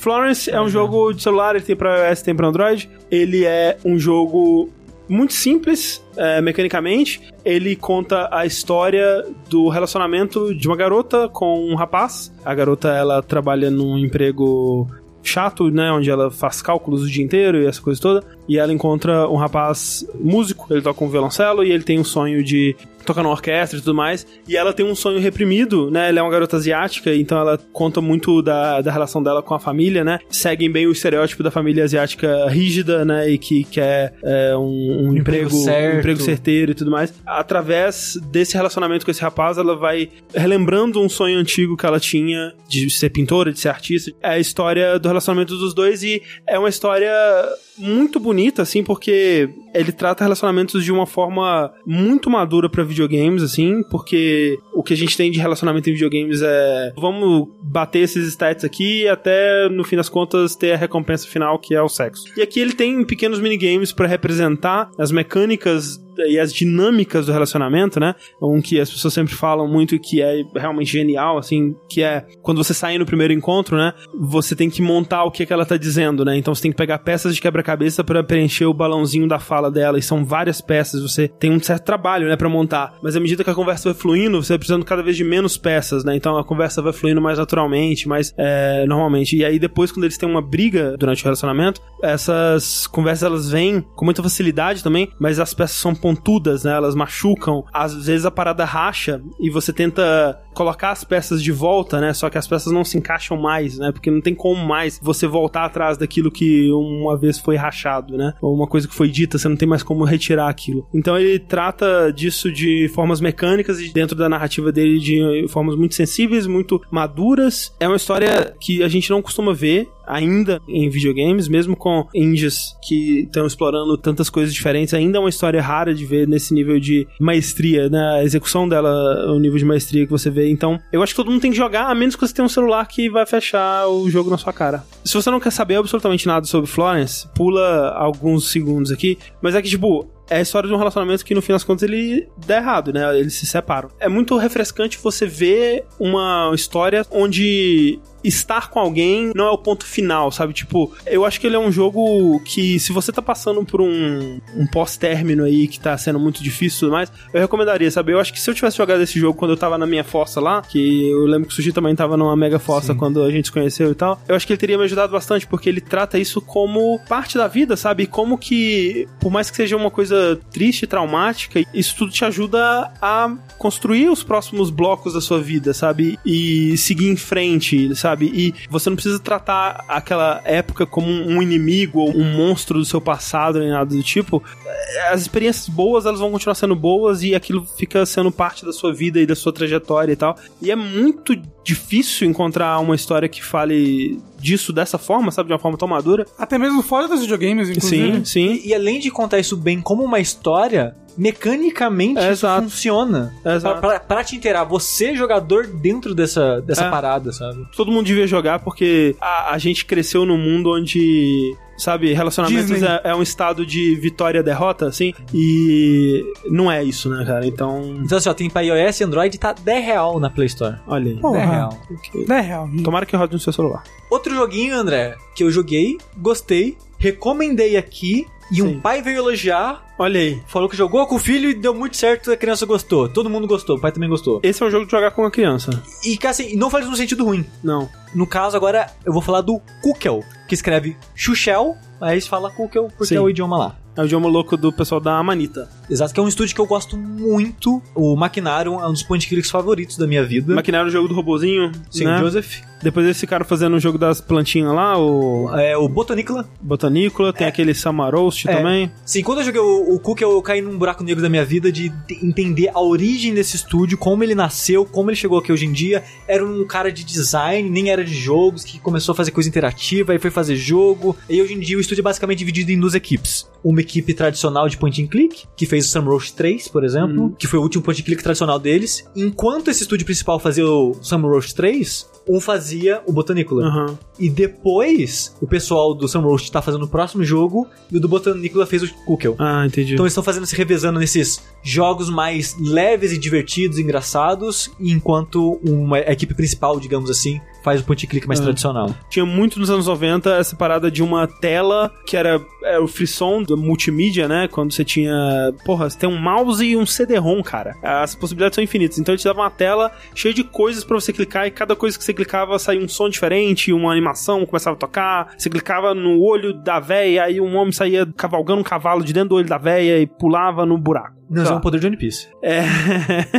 e o Kuka é um pouco disso. É, mas só que com muita, muita personalidade. É. Tipo, é, é, fascinante, assim. Que a Manita, um dos motivos que eu gosto tanto desse estúdio é que o, estilo de arte, a trilha sonora, toda a vibe dele é muito único. Uhum. Eu não vejo em nenhum outro lugar um estúdio fazendo algo parecido assim. E eu gosto muito, muito disso neles. O Botanicula e o Cookie são jogos bem simples, meio que é uma parada interativa que você vai clicar e vai fazer um som e o personagem vai andar. Uhum. E, cara, tem um momento do Botanicula que um personagem lambe um cogumelo, Eita. ele começa a ficar drogado, a tela começa a ficar, tipo, colorida, o mouse que você controlava ganha vida, começa a clicar neles e eles fugirem do mouse. Ah, não, no, no Cookie tipo, tem um, um, momento drogas também, que... É, E, cara, Jogue com seus filhos. É tipo, é muito. Mas é uma parada meio que inofensiva, sabe? Aí esse cookie é o seguinte: tem uma tela que você controla esse cookie, que recentemente foi alvo de uma polêmica, né? Ah, é? Que o personagem, ele era meio que uma bola de pelos Uhum. preta Aham. e tinha a boca vermelha. E na minha cabeça eu não fiz alusão, porque ele parece uma sujeira, ele parece uma bola de sujeira. Eu acho que se se extrapolar, você consegue ver uma blackface ali. Exato. Ah. Aí agora no final de ano, sei lá, meses e meses depois do lançamento do jogo, que eu acho que ele é do começo de 2018, um pessoal começou a reclamar, tipo, pô, seu personagem parece um blackface. O estúdio, beleza, a gente não, não enxergou dessa maneira, mas vocês estão certos. É possível interpretar dessa maneira. Mudaram a cor do personagem. Agora ele é laranja com a boca preta, eu acho. E o chapéu mudou a cor também, que o chapéu era meio laranja, agora o chapéu é outra cor. Ah, eu acho que eu joguei assim então já. Provavelmente. Aí a internet é sendo internet, né? E Maldito politicamente correto. Exato. Caras estão falando, ah, o pessoal é de um país lá da, da puta que pariu da Europa, que não teve esse contexto do blackface, que é um contexto muito americano e não sei o que lá, e blá blá blá. Não interessa, sabe? O jogo não tá sendo jogado só naquele país da Europa. Exato. Eu acho ótimo que eles ouviram as reclamações e adaptaram. O jogo não perde nada nisso, Absolutamente. é. só ganha em agregar mais pras pessoas que estavam sendo incomodadas ou ofendidas com isso. Sim. Mas aí o jogo é o seguinte: tem esse Cookie que ele quer muito uma cereja. Ele é uma coisa que ele quer na Caralho, vida. ele ama essa cereja, puta que pariu. Mas tem um ratinho que também quer muito essa cereja. Ah, porra. E o ratinho é o vilão dele. Ele é o Naruto ou o Ratinho é o Sasuke. Eita, O vilão mesmo é a mão que fica zoando com eles. É. que é você? E é muito bom que esse jogo ele tem uma vibe meio colagem Monty Python. Tem coisas que parece que são montagem, sabe? Nada disso existe na vida real, mas parece pegar uma imagem de algo que existe e fizeram Photoshop. É muito louco, eu adoro a estética desse jogo. Então tem essa mão meio real que coloca, pega a cereja e fica mudando a cereja de lugar e tal. E o ratinho também não é um ratinho, é um animal inventado que lembra um É, ratinho. sim, sim. E cara, eu amo esse ratinho, velho. Esse ratinho é É, muito é porque carismático. cada tela é como se fosse uma sketch de Looney Tunes, assim, basicamente, né? Uhum. Que ele vai tentar pegar, é tipo o desenho do Papaléguas, vai tentar pegar a cereja, aí puxa a cereja, aí ó, cai uma, uma parada na cabeça dele. Uma Aí- bigorna. é, tipo isso, né? Não é, não é exatamente isso, mas corta pra próxima cena, que é outra situação dele tentando disputar com a cereja com o ratinho. E aí tem umas que literalmente você clica numa parada, acontece uma coisa, você vai pra próxima. Tem outras que é uma, uma- um puzzle mais elaborado, né? Que tipo tem um monstrão que ele tá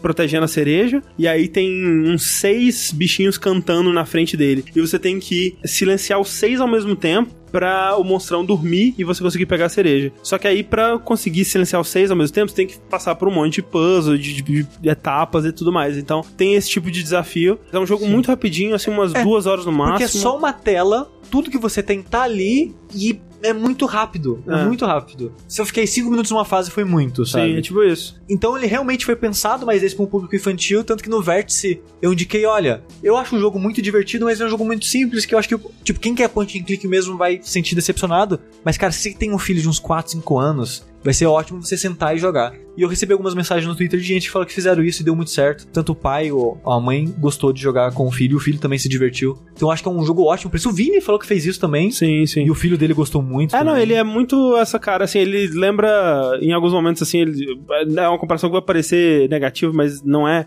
Ele lembra muito uma coisa meio Minions, assim, que tipo, é, é, acontece uma coisa, todo mundo grita, ah, e aí todo mundo sai correndo, ah. Sim. Xuxel. Mais dois jogos aqui que são jogos que eu joguei justamente nessa pausa agora de final de ano, que são jogos que eu deixei passar no, durante o ano e consegui dar uma chance de jogar bastante deles. Um deles eu terminei, o outro não, mas eu joguei o suficiente para dizer que se você gosta de jogos de puzzle, você deveria dar uma chance, que é o Exapunks. Esse é um jogo de PC, ele é desenvolvido pela Zectronics aí, que você talvez conheça. É reconhecida por fazer jogos de puzzle e lógica de um jeito muito específico e muito hardcore, que atinge um público também muito específico que está procurando por um tipo de desafio muito certeiro ali. Acho que recente é o mais famoso esse Opus Magnum. Opus Magnum, é. Porque no próprio jogo tem uma máquina de gerar GIFs. Na época que o jogo saiu, cara, meu Twitter todo dia era uma enxurrada disso. Sim. Mas o Exapunks é o seguinte, ele é um jogo é, que se passa no passado cyberpunk ou no futuro cyberpunk, porque na verdade você sabe que o ano é 97, mas você não sabe se é 2097 ou se é 1997. Você é um ex-hacker, você tem muitas modificações cibernéticas no seu corpo, você foi vítima de uma doença que essas modificações elas vão aos poucos te matar, basicamente, né? E você tem que comprar constantemente um remédio, você tem que tomar uma dose dele todo dia. Só que olha só, o futuro cyberpunk não tem plano de saúde, gente. Plano de saúde pública, né, no caso. E aí você tem que conseguir 700 dólares por dia pra comprar o seu remédio. Caralho. É um remédio bem caro. Então Por você... dia? É, Você começa fazendo uns freela da internet, assim, entrega e você ganha, tipo, dois centavos. Ok, mais 700 milhões de vezes que eu fizer isso hoje, eu consigo pagar minha dose. Aí chega uma mensagem de uma inteligência artificial que te falou, bora hackear uns negócios aí. Aí você fala, mas eu não consigo mais, eu abandonei essa vida e tudo mais. Essa inteligência artificial vai te ensinando como que faz para hackear as paradas. Toda a linguagem do jogo é muito interessante, porque ele tenta recriar esse sentimento dos hackers do começo da internet, que eles se reuniam numa salinha de IRC e ficavam conversando entre si, eles tinham zines onde eles trocavam as notícias e novidades. O líder, mais ou menos, desse grupinho de pessoas, ele te entrega uma, uma zine com informações sobre técnicas de, de hackear e, e, a linguagem de programação e tudo mais. Literalmente é um PDF que, se você quiser, você pode imprimir para você consultar enquanto você joga. Se você não fizer isso, você tem que ficar dando Alt Tab e, e no PDF, porque esse PDF não existe dentro do jogo. Ele é realmente para você consultar ele fora. E são três zines. Ao longo do jogo ele vai te dando mais e tal. Dentro dessa primeira zine, para cada missão que você vai fazendo, sempre tem alguma informação dentro dela que vai ser relevante para aquela missão para você conseguir avançar. E as missões são tipo a primeira missão que você tem que fazer é enviar uma pizza gratuitamente para sua casa. Então você vai hackear o sistema da pizzaria, você vai adicionar o seu pedido no final da lista de pedidos dele. Só que isso você faz literalmente digitando linhas de programação num, num robozinho que vai carregar um arquivo e levar esse arquivo pro sistema da, da pizzaria. E é fascinante, cara. Tipo, eu, eu acho que o Sushi não ia gostar porque você não gostou do Quadrilateral Cowboy, né? Mas eu gosto de jogos que tem linguagem de programação. Por exemplo, eu gosto do Human Resource Machine. É, eu me lembro um pouco do, desse Human Resource Machine. O, o lance dele é que ele criou uma linguagem de programação que funciona para um jogo, sabe? Eu acho que não funcionaria, por exemplo, se ele te mandasse, ah, programa umas paradas aí em C. Não, sim, mas falaram que ele lembra muito Assembly. A lógica dele é... Sim, mas ele tem regras específicas porque ele tem essa ideia de que os sistemas eletrônicos desse mundo, eles funcionam com base nesses hexas, né? Que são uns robozinhos aranhinhas, assim, que eles executam todos os códigos, né? Então, você tem que mandar esse robozinho ir até o compartimento X e lá ele tem que pegar um arquivo. Aí quando ele tá segurando um arquivo, você pode ler o conteúdo desse arquivo. Você tem uns slots dentro desse robozinho que ele pode guardar informações. Um é o slot X, o outro é o slot T, o outro é o slot M. No slot X você pode guardar qualquer tipo de informação. No T, você pode guardar qualquer tipo de informação, mas ele é o slot que ele vai usar para te dar status de testes que você vai fazer. Então, nem toda informação que você guardar lá, ela vai ficar lá para sempre. Então, é como se ele limitasse o que você pode fazer, algo parecido com o que, vamos dizer, a gente sempre diz que programadores de jogos de Nintendinho ou de Atari, né, eles tinham uma limitação tão grande no que eles podiam fazer que eles tinham que ser criativos com o que eles fazem. Porque, tipo, se ele te soltasse ali e falasse, programa aí com uma linguagem de programação moderna e você soubesse, por computadores hoje em dia você pode copiar o arquivo de texto inteiro do lugar que você está querendo hackear pro seu computador. Nesse não dá, porque você tem limitação, então você tem que escolher exatamente como que você vai copiar isso e para onde você vai copiar e, e, é muito da hora quando você tem que fazer dois robôs interagirem entre si, trocar informações,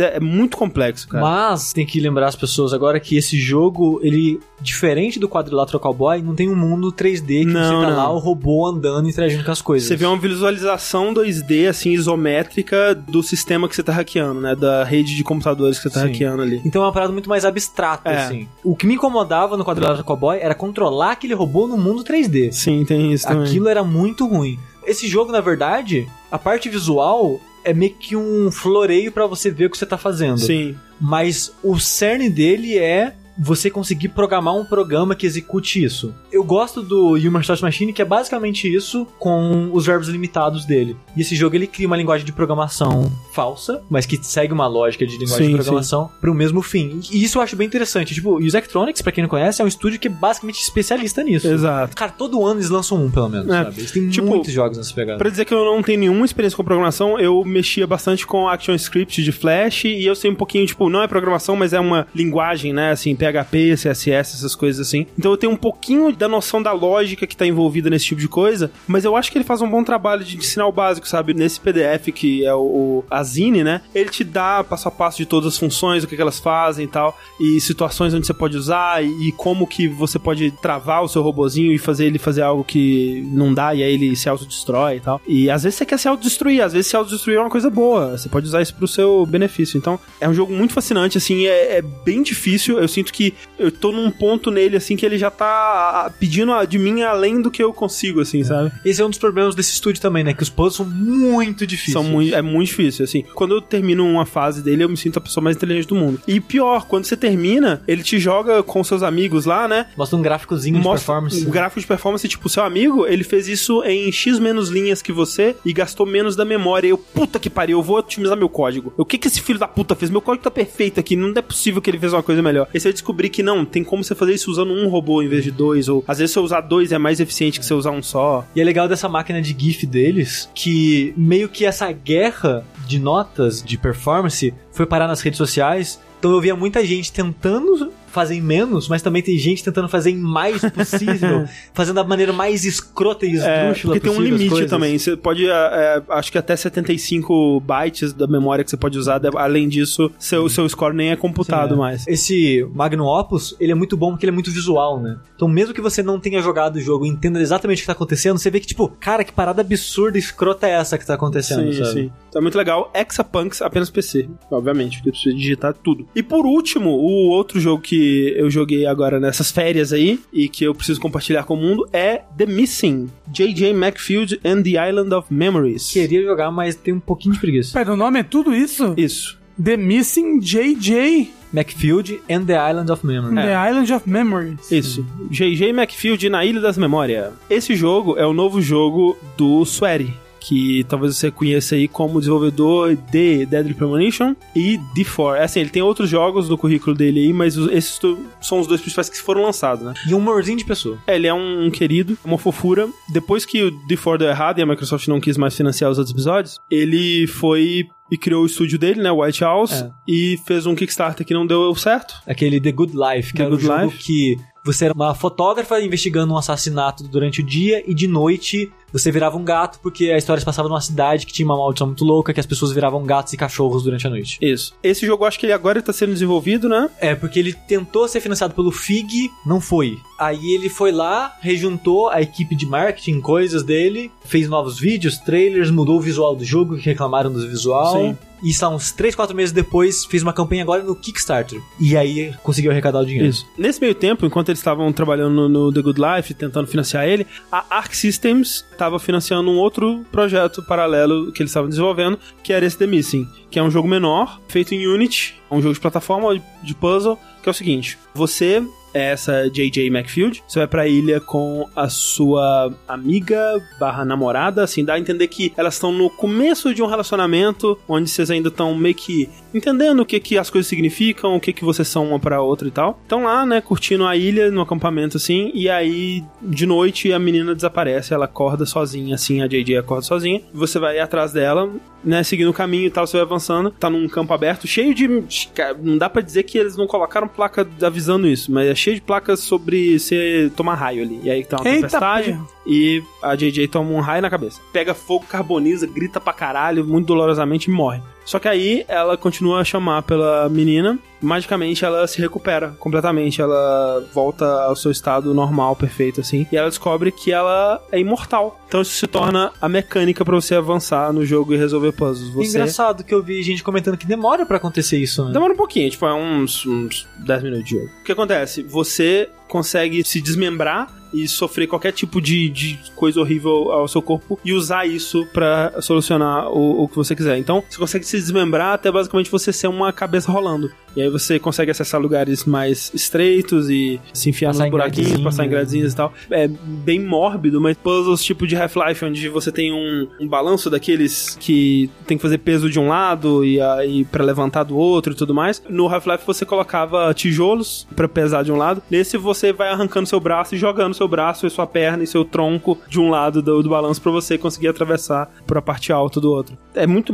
importante notar ele não é um bom jogo. Ele não é bom de jogar. Ele tem muitas decisões muito estranhas, assim. Ele é tipo Deadly Premonition. Basicamente, se você jogou Deadly Premonition, meio que você sabe o que esperar. Que não, não é um jogo bom de jogar, mas ele tem algo a dizer. A forma como ele diz isso é muito interessante, é muito fascinante. Porque você vai pensando assim, porra, mas será que é necessário mesmo toda vez que eu me desmembro, ela grita pra caralho de dor e aí sangra pra caralho e aí está se arrastando pelo chão e você ouvindo o barulho do sangue, das coisas se arrastando e tudo. E aí você tem uma mecânica também, outra mecânica, além de se desmembrar e de pegar fogo e tudo mais, tem a mecânica de você se fraturar, né? Se um, um objeto de concussão bate em você, ela fica toda quebrada e aí o mundo fica de cabeça para baixo, inverte a gravidade. E aí você tem que usar isso para resolver e passar de certos puzzles e tal, e toda vez que você tem um botão, né, que você aperta para se reconstruir completamente. E aí quando você se reconstrói quando você tá fraturado, aí mostra elas colocando os ossos no lugar e mostra tipo um raio-xzinho que nem o do Mortal Kombat, assim. Toda vez, cara. Tipo, é, é uma coisa muito, assim, metódica. É muito importante pro jogo que ele esteja mostrando isso. Você pensa, pra quê que ele tá fazendo isso, sabe? Pra que, que ele tá mostrando isso? E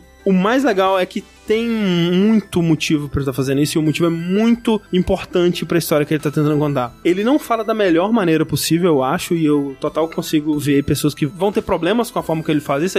É tipo quando a sua avó olha para você e fala: ah, "Nossa, você tá gordo, hein?". Tipo, na verdade ela quer dizer que você tá fortinho, né? Você tá não, saudável. não é não. É, vó é assim, vó não sabe falar as coisas para você. Só que é tipo, a forma como é dita não é exatamente a forma mais polida e mais ideal do mundo, mas a intenção, você consegue ver que ela é muito positiva. Eu vi muita gente elogiando o final desse jogo. O final é muito bom. Por isso que eu não quero falar sobre o que é o jogo, É, porque não, eu quero tentar Não. jogar ele ainda. porque ficou muito claro pra mim, tipo, ah, ele vai tratar sobre um relacionamento lésbico, né, nesse começo. Ah, ok, né? É assim, é legal que ele esteja falando sobre isso, mas meio óbvio, né? Mas aos poucos a história vai se desdobrando e vai se revelando ser mais do que isso. Também tem mecânica de mensagem celular. Sim, que você tem que pegar rosquinhas espalhadas pelo mundo pra liberar as mensagens do celular, que quanto mais você vai liberando, você vai descobrindo mais da relação dela com as pessoas em volta dela, né? Com o professor, com os colegas de escola, com a mãe e tal. E é importante pro desenvolvimento da personagem. Então, The Missing eu recomendo bastante, mesmo sendo um jogo ruim. Mecanicamente, é ruim. Esse é o Sueri que a gente ama, né? É, não é gostoso de controlar as mecânicas. Nossa senhora, tem umas partes muito ruins do jogo. Pelo É amor de Deus. tipo Red Dead 2? Os, os checkpoints desse jogo são tenebrosos, cara. Tem muitas cenas onde você tá sendo perseguido por alguma coisa e tal, e é um hit kill. E tipo, velho, às vezes tem que fazer uma parada que demora uns 5 minutos toda vez que você comete um erro, porque não tem checkpoint durante a parada. É muito ruim, mas é bom.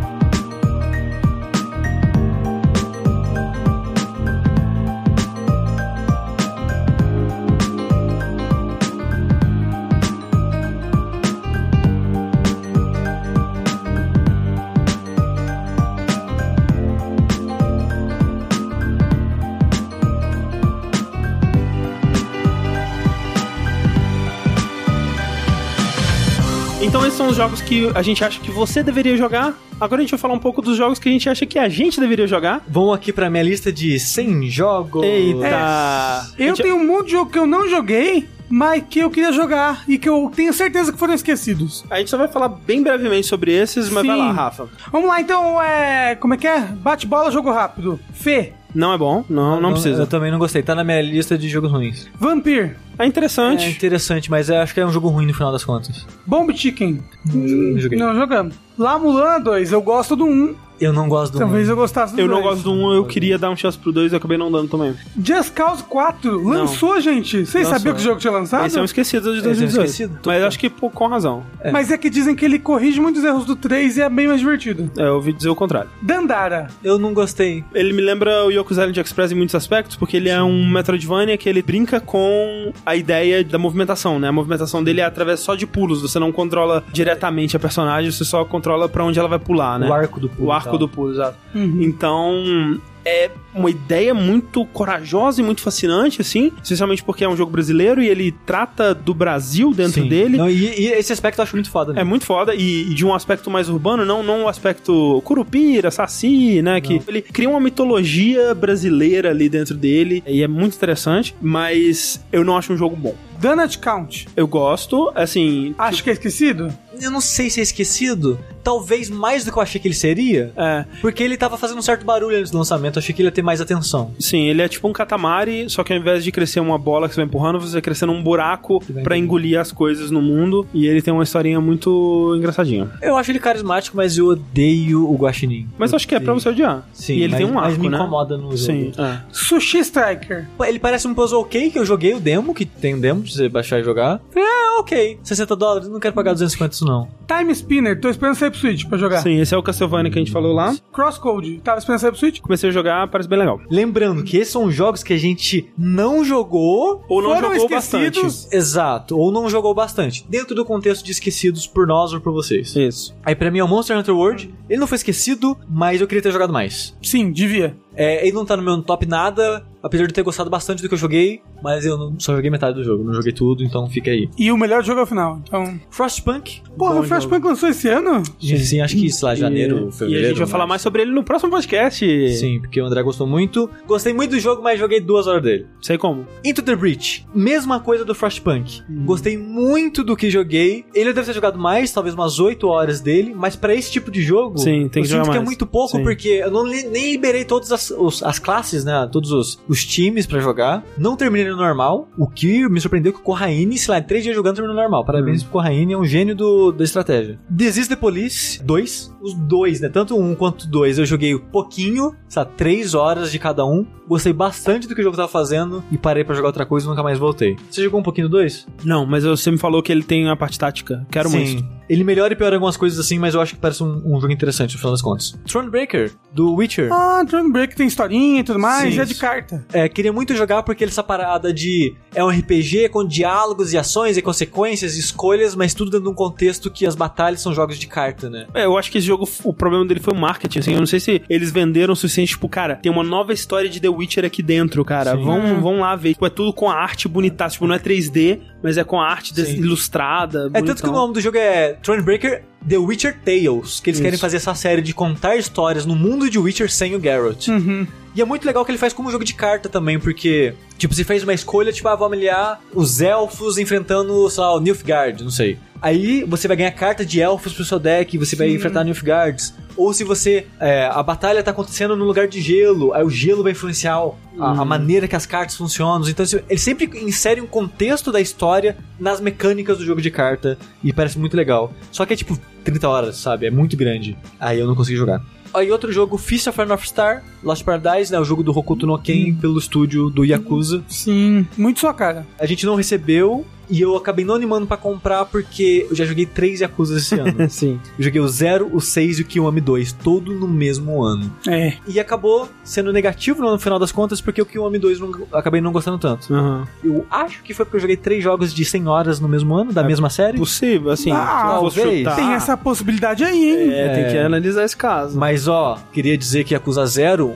se eu tivesse jogado ele ano passado, seria meu jogo do ano do ano passado. Olha aí. É Quarantine Circular, eu não joguei nenhum da série Circular. Eu sei que o André gosta bastante do Subsurface. Ah. Queria muito jogar ele também. É, eu não joguei o Quarantine, eu quero muito. É, ele parece ser uma versão evoluída, né? Tipo, ele é um jogo de conversar e tomar decisões e decidir rumos e investigar uma, uma história, basicamente. São curtinhos e baratos, então quem sabe dê uma chance pra eles nesse começo de ano, que apesar que o começo do ano tá tenso pra caralho, vamos ver. Tensão. Crosscode, antes do jogo lançar já tinha gente, tipo, cara, ó, esse jogo aqui é muito legal, dá chance pra ele. Então quando o jogo lançou, eu corri atrás do estúdio, pedi o jogo, eles enviaram. Não lembro exatamente por quê, provavelmente porque tinha muito jogo na época, eu acabei não jogando. E eu não joguei agora no final do ano porque eu separei um monte de jogo que eu queria jogar. E PC, eu tenho muita preguiça de jogar no PC. joguei 60 horas de Zelda, porque minha vida saiu do controle. É The Missing, The J. McField and The Island Memories, é um jogo que eu queria muito jogar. Where Water Tastes Like Wine é um jogo que eu queria ter gostado mais pra jogar mais, porque eu joguei um pouquinho dele, talvez umas duas horas, achei meio chato, não gostei tanto,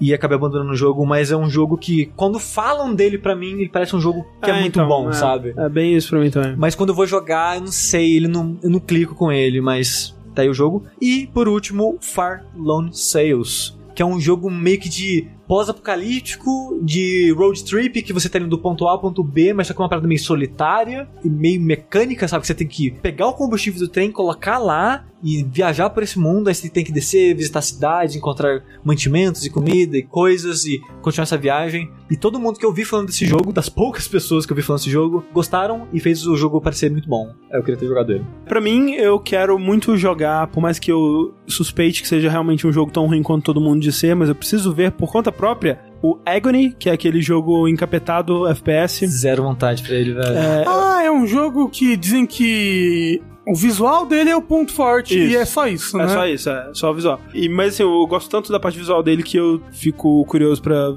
ver qual que é o resto. Ghost of a Tale, que é o jogo de ratinho que não é o Moss. Esse jogo, eu tô esperando ele, eu tava esperando ele há mil anos. Antes de qualquer estúdio anunciar um clone de Dark Souls, de ter lançado um clone de Dark Souls, um cara, um Zé lá, que esqueci o nome dele já, ele saiu da Pixar ou da DreamWorks, eu acho que era, ele era da Pixar, ele fazia animação e falou: "Vou fazer joguinho". E ele ficou desde lá 2011 até o ano passado fazendo esse jogo. E no começo o jogo era clone de Dark Souls. Olha aí. Você jogava com um ratinho, que era um bardo, e teria combate estilo Dark Souls, com estamina, essas coisas. Se você procurar, você acha uns vídeos bem mega early, early, early, assim, do, de protótipos dele. Aí ele descobriu que fazer combate é difícil pra caralho. Exatamente, porque ele tá fazendo sozinho, eventualmente fez Kickstarter, na verdade foi Indiegogo, eu não lembro, mas fez campanha de financiamento coletivo, e o jogo virou outra parada. Hoje em dia ele é uma parada meio de aventura, meio stealth, né, de você tem que inventar, é, evitar uns guardas, e ele mudou o que era. Ele saiu só pra PC, mas em 2019 vai ser pra consoles. Olha é a minha chance.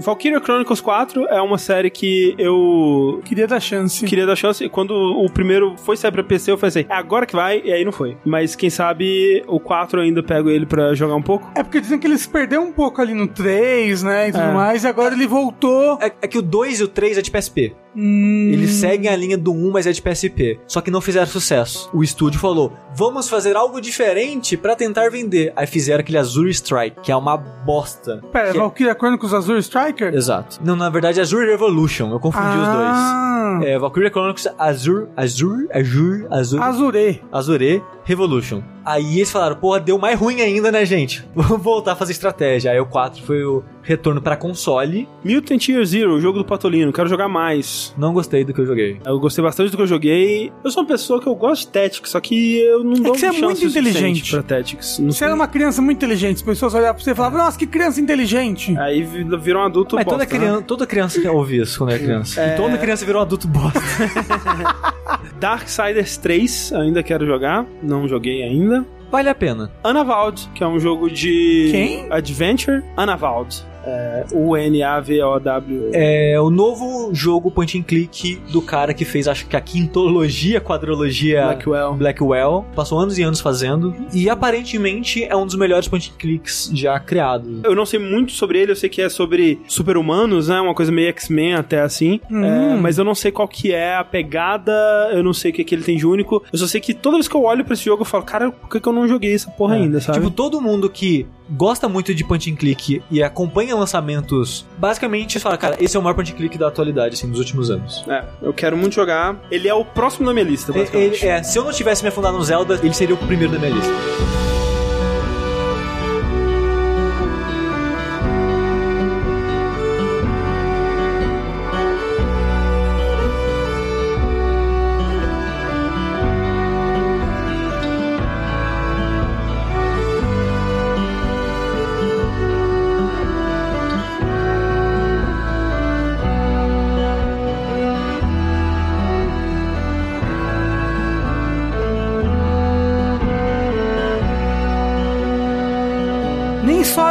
Alegria esquecimento foi feito em 2018. Trouxe muita decepção. Inclusive, jogos que a gente citou aqui já foram decepções, né? Tipo, pra mim foi o Chasm, Death's Gambit. Mas tiveram outras decepções em 2018 pra mim. Jogos que eu tava feliz, caralho, vou jogar. E foi uma bosta. E jogos que eu nem joguei porque falaram tão mal que eu falei, eita, não vou jogar essa porra não. Aí não é uma decepção, você só não quis jogar. Mas é porque é caro, né? Caralho, mas cagaram o jogo. O jogo decepcionou o seu hype, digamos assim. Ah, É, na pior das hipóteses. Porque, tipo, É. total pode acontecer das pessoas não gostarem e você gostar. Mas, por exemplo, um do que tá aqui na minha decepção do ano que eu não joguei. Secret of Mana. Pode ser que seja legal, pode, você pode jogar e falar, ah, porra, legal. Hum. Ainda mais você, Rafa. Gosta de tudo. Eu não gosto de tudo, não. Eu desgosto de várias coisas. Assim, você gostou de Death's Gambit. Não, não, não, não, não. Tá na minha decepção do ano. Te decepcionou, mas você gostou. Você mesmo falou. Ah, é, mas é aquele. Eu gostei porque o jogo, né, não, não é tão ruim assim. É jogável, gente. Tá vendo?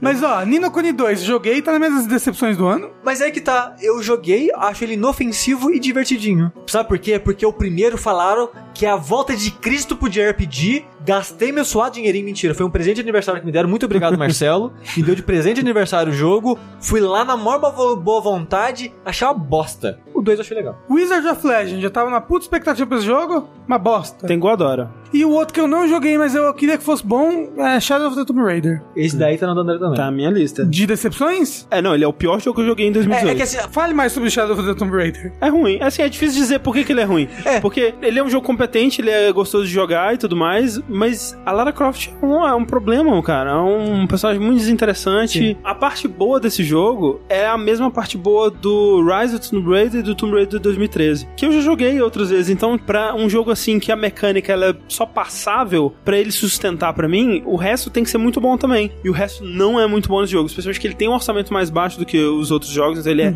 mais feio. E a história, cara, é, é um absurdo, assim. No, eu, eu falei, né, que no final do jogo é a Lara Croft falando assim: eu descobri que ser arqueóloga não era a minha vocação. Na verdade, todos nós temos que proteger esses tesouros que são do mundo inteiro, né, gente? Todos nós somos arqueólogos nos nossos corações. E isso enquanto ela tá na sala dela com todos os artefatos que ela roubou de povos pobres e ficou rica com eles. Eu.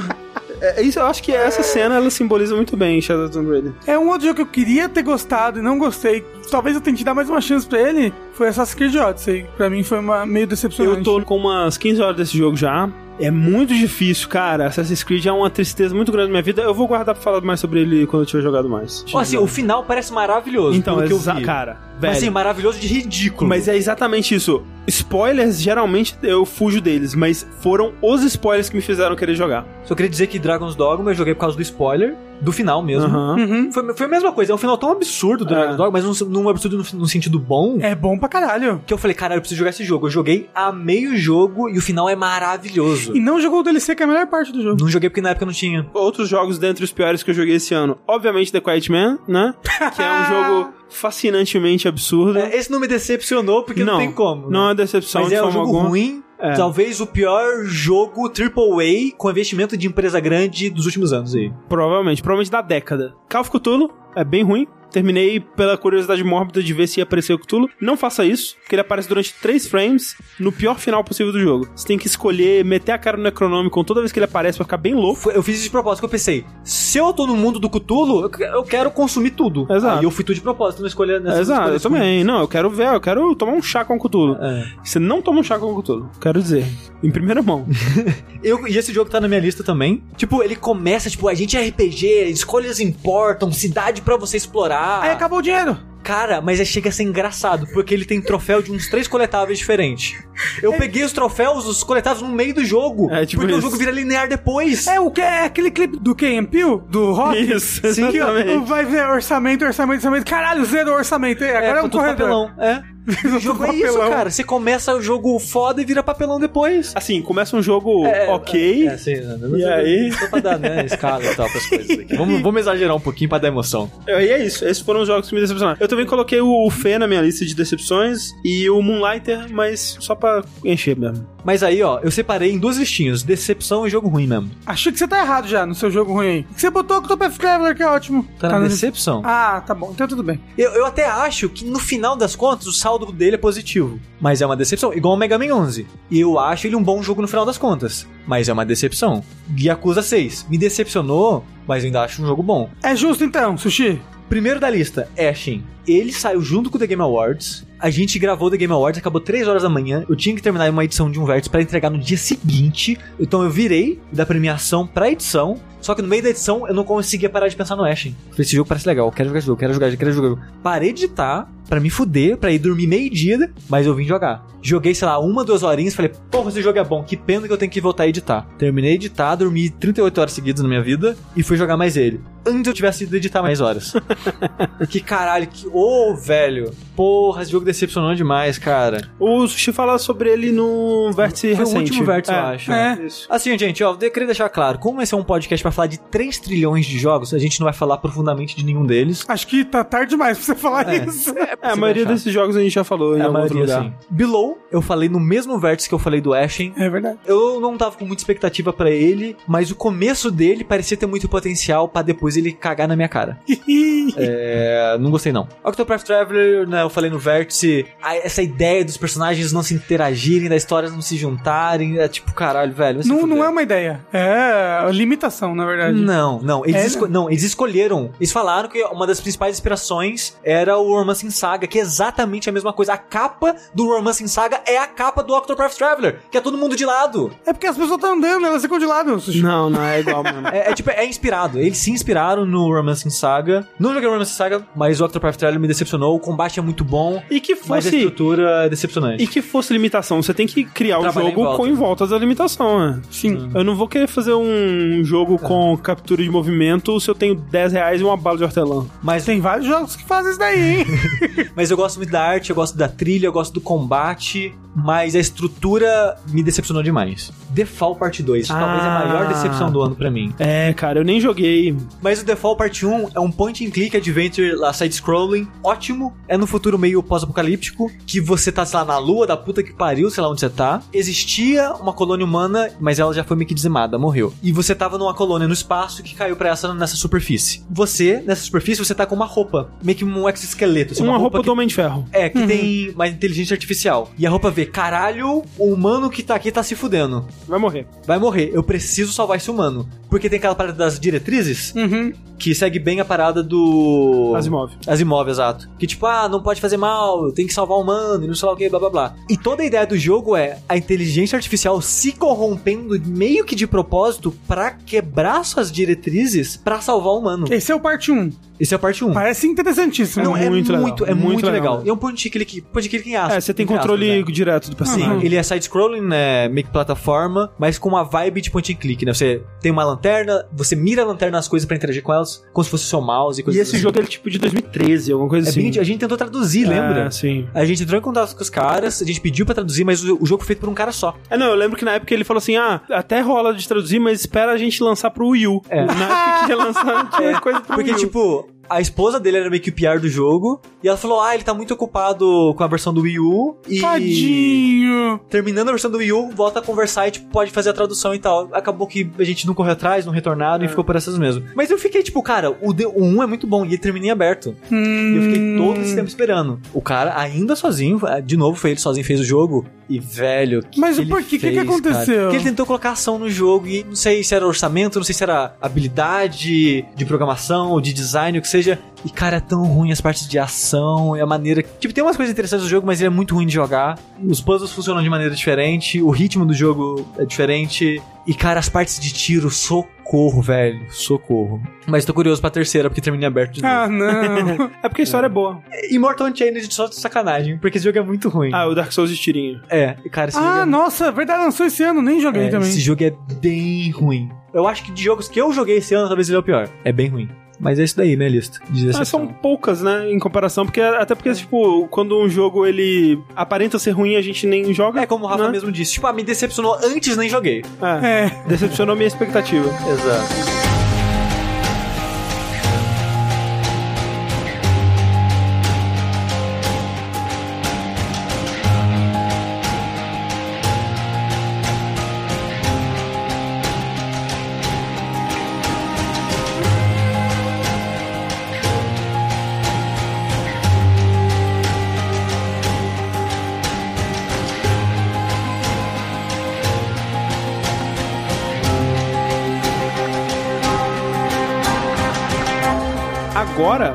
Parte que importa. por isso que a gente tá aqui até esse tempo todo gravando esse podcast. que Agora é, a parte que, porra. É, É. porque assim, o que, que a gente vai fazer? Agora a gente vai começar. A gente tava até agora seguindo tradições do passado. Agora a gente vai criar uma nova tradição aqui no Uma nova Jogabilidade. tradição. Cada um de nós vai fazer 10 previsões pra 2019. E aí, nesse podcast, quando a gente vai gravando lá em 2020, ou no final de 2019, vai saber, a gente vai olhar e ver quem marcou mais pontos, quem é o melhor mãe de nada do Eu jogabilidade. só queria dizer que muitas das minhas são mais engraçadas do que pra ser sério. Então. Mas se elas acontecerem, você ganhou ponto. É verdade. Então vamos lá, Rafa, suas previsões para 2019. Disney volta com tudo nos jogos. Ok. A Disney inclui Marvel? Inclui? Ok. Claro, tudo da Disney. A Disney vai falar: quer saber? Videogame é a moda de novo. Vou fazer Ah, videogame então, de então novo. assim, não basta eles lançarem, tipo, um ou dois jogos. Tem que ser, tipo, lançar e, e anunciar mais alguns. Isso. Ok. Vamos lá, a gente vai saber alguma coisa nova sobre o New Switch XL. Ok. Tem isso na minha lista também. Hum. A Sony vai passar o ano sem lançar nada de bom. Vai ser um ano bosta pra Sony. Eu, na minha lista tá aqui. Sony continua na soberba sem falar de jogos e console. É, tipo, a Sony vai esquecer que faz ela- ter videogame. é, exato, a Sony vai, só vai vender console sem falar nada. É, eu, curiosamente, eu tenho uma bem parecida da minha, que é não teremos nenhum evento da Sony em 2019. Overwatch ou vai ou racha? Overwatch ou ele acaba esse ano ou ele se renova esse ano de vez. Mas já vai virar free to play, já anunciaram. Não, então. Tá com boatos de que vai ser free to play, entendeu? Ou o Overwatch vai. Caralho, agora sim, pô, Season 2, Overwatch Season 2, ou fudeu. Mas Overwatch o- morreu. O que é o Morrer, Rafa? Acabar, tipo, a- Não. cancelar ele? É. A gente tem que saber como Ou é que a gente vai vai cobrar racha? isso. Não, É, a gente tem que saber como é que a gente vai não, cobrar tipo, isso. Team Fortress existe até hoje. Não, mas é tipo, caralho, perdeu a relevância. Toda a fanbase saiu. Não, não, isso não vai acontecer. Mas, Tá, não, tudo bem. Ou vai ou Não, racha? não, beleza. Mas peraí, beleza. o que que é se renovar? É lançar uma nova temporada? É, não, uma nova temporada mesmo, que é algo que ele nunca fez. Tá, Ele beleza. lança novas coisas sempre, mas é algo. Ele vai renovar o jogo. Ou vai ou racha. Novo Diablo vem aí. Vai se lançar um novo Diablo esse ano. Esse ano Esse ano. é arriscado. Ok. O novo que vem, todo mundo sabe que vem. Ou pelo menos vai ser anunciado esse ano. Aí já tá diminuindo os critérios. Ó, próxima previsão. Bethesda pede desculpas e lança Skyrim 76. É, é, Ok. Konami anuncia novo Castlevania. Ok, é ok. possível, tá? Quem É, sabe? Anúncio de um novo Metal Gear. Ok. Acho mais difícil, mas ok. Ok. E por último, mais ousado, Death Stranding vai ser a decepção do ano da jogabilidade. Você acha que ele vai lançar em 2019? Não, Vai não- lançar em você- 2019 Você não só vai tá ser a- apostando que ele vai lançar em 2019, mas como ele vai ser É, decepção vai do ano. ser, vai é. ser a decepção do Assim, ano. Essa daí vale dois Por pontos, Rafa? jogabilidade, tem que ser decepção pros três ou Pros pra três, um? pros três. Ah, então Caralho, então já ganhou, porra. porque pra mim não vai decepcionar, que eu já acho que vai ser ruim. Não vai ser pior do que você imagina. Olha aí. Aí, ok. Aí, Aí, beleza. tudo bem. É. Eu fiz algumas apostas conjuntas também, o que é uma péssima ideia no final das É, contas. de fato. Porque se você acertar um, errou. Anúncio oficial dos novos consoles da Microsoft. Digo novos porque eu acredito no boato que serão dois. Ok. Um falar. portátil. Não, o focado em streaming, que vai ser mais barato, sem é, leitor de disco e essas coisas. E o outro mais tradicional, com leitor de disco e como a gente já tá acostumado. Eu acho que eles anunciam esse ano esses dois consoles. A Nintendo vai mostrar a cara de Bayonetta 3 e Metroid 4. E vai lançar. Metroid Prime, não. Mostrar a gameplay dos dois. Então, se, ó, se mostrar só baioneta, você perdeu. Exato, por isso que eu falei que é arriscado. Ok, ok. Mesma coisa com o console da Microsoft. Tudo bem, tudo bem. consoles. Vai Tudo lançar a Bayonetta 3 e vai lançar Metroid Prime 4. Mas eu faço dois pontos em 2019 e 2020. Tudo bem, Se der certo. tudo bem. Não veremos jogos single player da Valve esse ano. Olha Isso foi contra o André. Eu acho que eles vão anunciar. Demon Souls Remaster barra Remake, qualquer um dos dois, tô sendo amplo aqui, comemorando 10 anos do jogo. Porque esse ano, gente, 10 anos de Demon Souls, você tem noção? Você tem noção que vai fazer 20 anos e a gente fala, agora vai, agora vai ter remastered. Mas agora vai, caralho. Mas não vai não. Isso aqui eu só queria que fosse mesmo. Sim. Assim, a maioria da minha lista, na verdade, é coisa que eu quero que aconteça, não que eu acho que vai acontecer. A Nintendo vai parar de lançar jogo pra 3DS, por favor. Ih, Não. difícil, hein? A, Nintendo, 3DS. a Nintendo. Hum. A Nintendo. Vamos tirar esses primeiros Tá. aqui do começo do ano que vai sair, né, o, o remake lá do Paper Mario. Então eles não podem nem lançar nem anunciar nenhum jogo É, em 2019. de- depois desses que já estão pra sair agora no Ok, começo do sim. ano. Ok. Não vai ter Code Vein na, na E3. não vai ter. Porque esse jogo vai lançar depois da E3. Mas não vai porque ter. o lançamento desse jogo tá desconhecido. Então tá, então não pode ter, né? não três. vai ter. Ok. Dessa vez eu tô certo. Ah, vamos ver. A Epic Store vai terminar o ano meia coxa ainda. Meia, co- Uhum, meia coxa, justo. meia É, é porque ela, ela promete um milhão de coisas, né? Ela Sim. prometeu. Ela tá tipo a loja em Early Access. E eu acho que ela vai terminar o ano ainda não satisfazendo as promessas. Ok, ok. Sony continua na soberba, sem falar de jogos e anunciar jogos e consoles. Certo. É que eu falei. Remake do Resident Evil 2 será o melhor remake da história. O melhor remake. O melhor. Porque, atualmente, pra mim, o melhor remake da história é do Resident Evil 1. Olha aí, é verdade. Melhor remake da história. Provavelmente. Acabou. Resident Evil 2 vai destronar ele e vai virar um novo melhor remake da história. Olha aí. Só isso que eu digo. Ok. Justo. Onimusha vai voltar com tudo depois do remaster e vão anunciar esse ano pelo menos o remaster do 2 ou 3. Ou dos dois. Ok, ok. Boa. Porque é um histórico da Capcom já que tá rolando com o Mega Man, que ela né, fez lá os Legacy, Aham. começou o 11 e o diretor do 11 já falou que eles estão em pré-produção de um próximo Mega Man, Olha aí. que estão teorizando que é o X depois do Legacy do X. Gosto. E pra encerrar, Judgment vai ser tão foda que vai acabar com a corrupção do Brasil. Mas pera aí, ok. Então tem que acabar com a corrupção do Brasil. Exatamente. Até o final do ano. É, Judgment é o Judge Eyes, novo jogo do estúdio do Yakuza. Então, beleza. Minha lista. Fallout 76 será redimido. Ou seja, vai acontecer com ele algo parecido com o que aconteceu com o No Man's Sky. A Bethesda não vai abandonar, vai continuar continuar dando atualizações até que a fanbase esteja mais satisfeita, as pessoas estejam achando, ah, é um bom jogo. Agora, É agora jogável. bom. agora é um bom jogo, né? Ele parou Então, de pegar peraí. fogo. Parou de pegar fogo. Então, Fallout 76 só vai ser redimido se o Ricardo do Nautilus gostar dele. Que nem o No Man's. Sky. Eu não sei se ele Mas, é, jogou. mas o Ricardo sempre gostou do No Man's Sky. Porra, Ricardo. Complicado, né?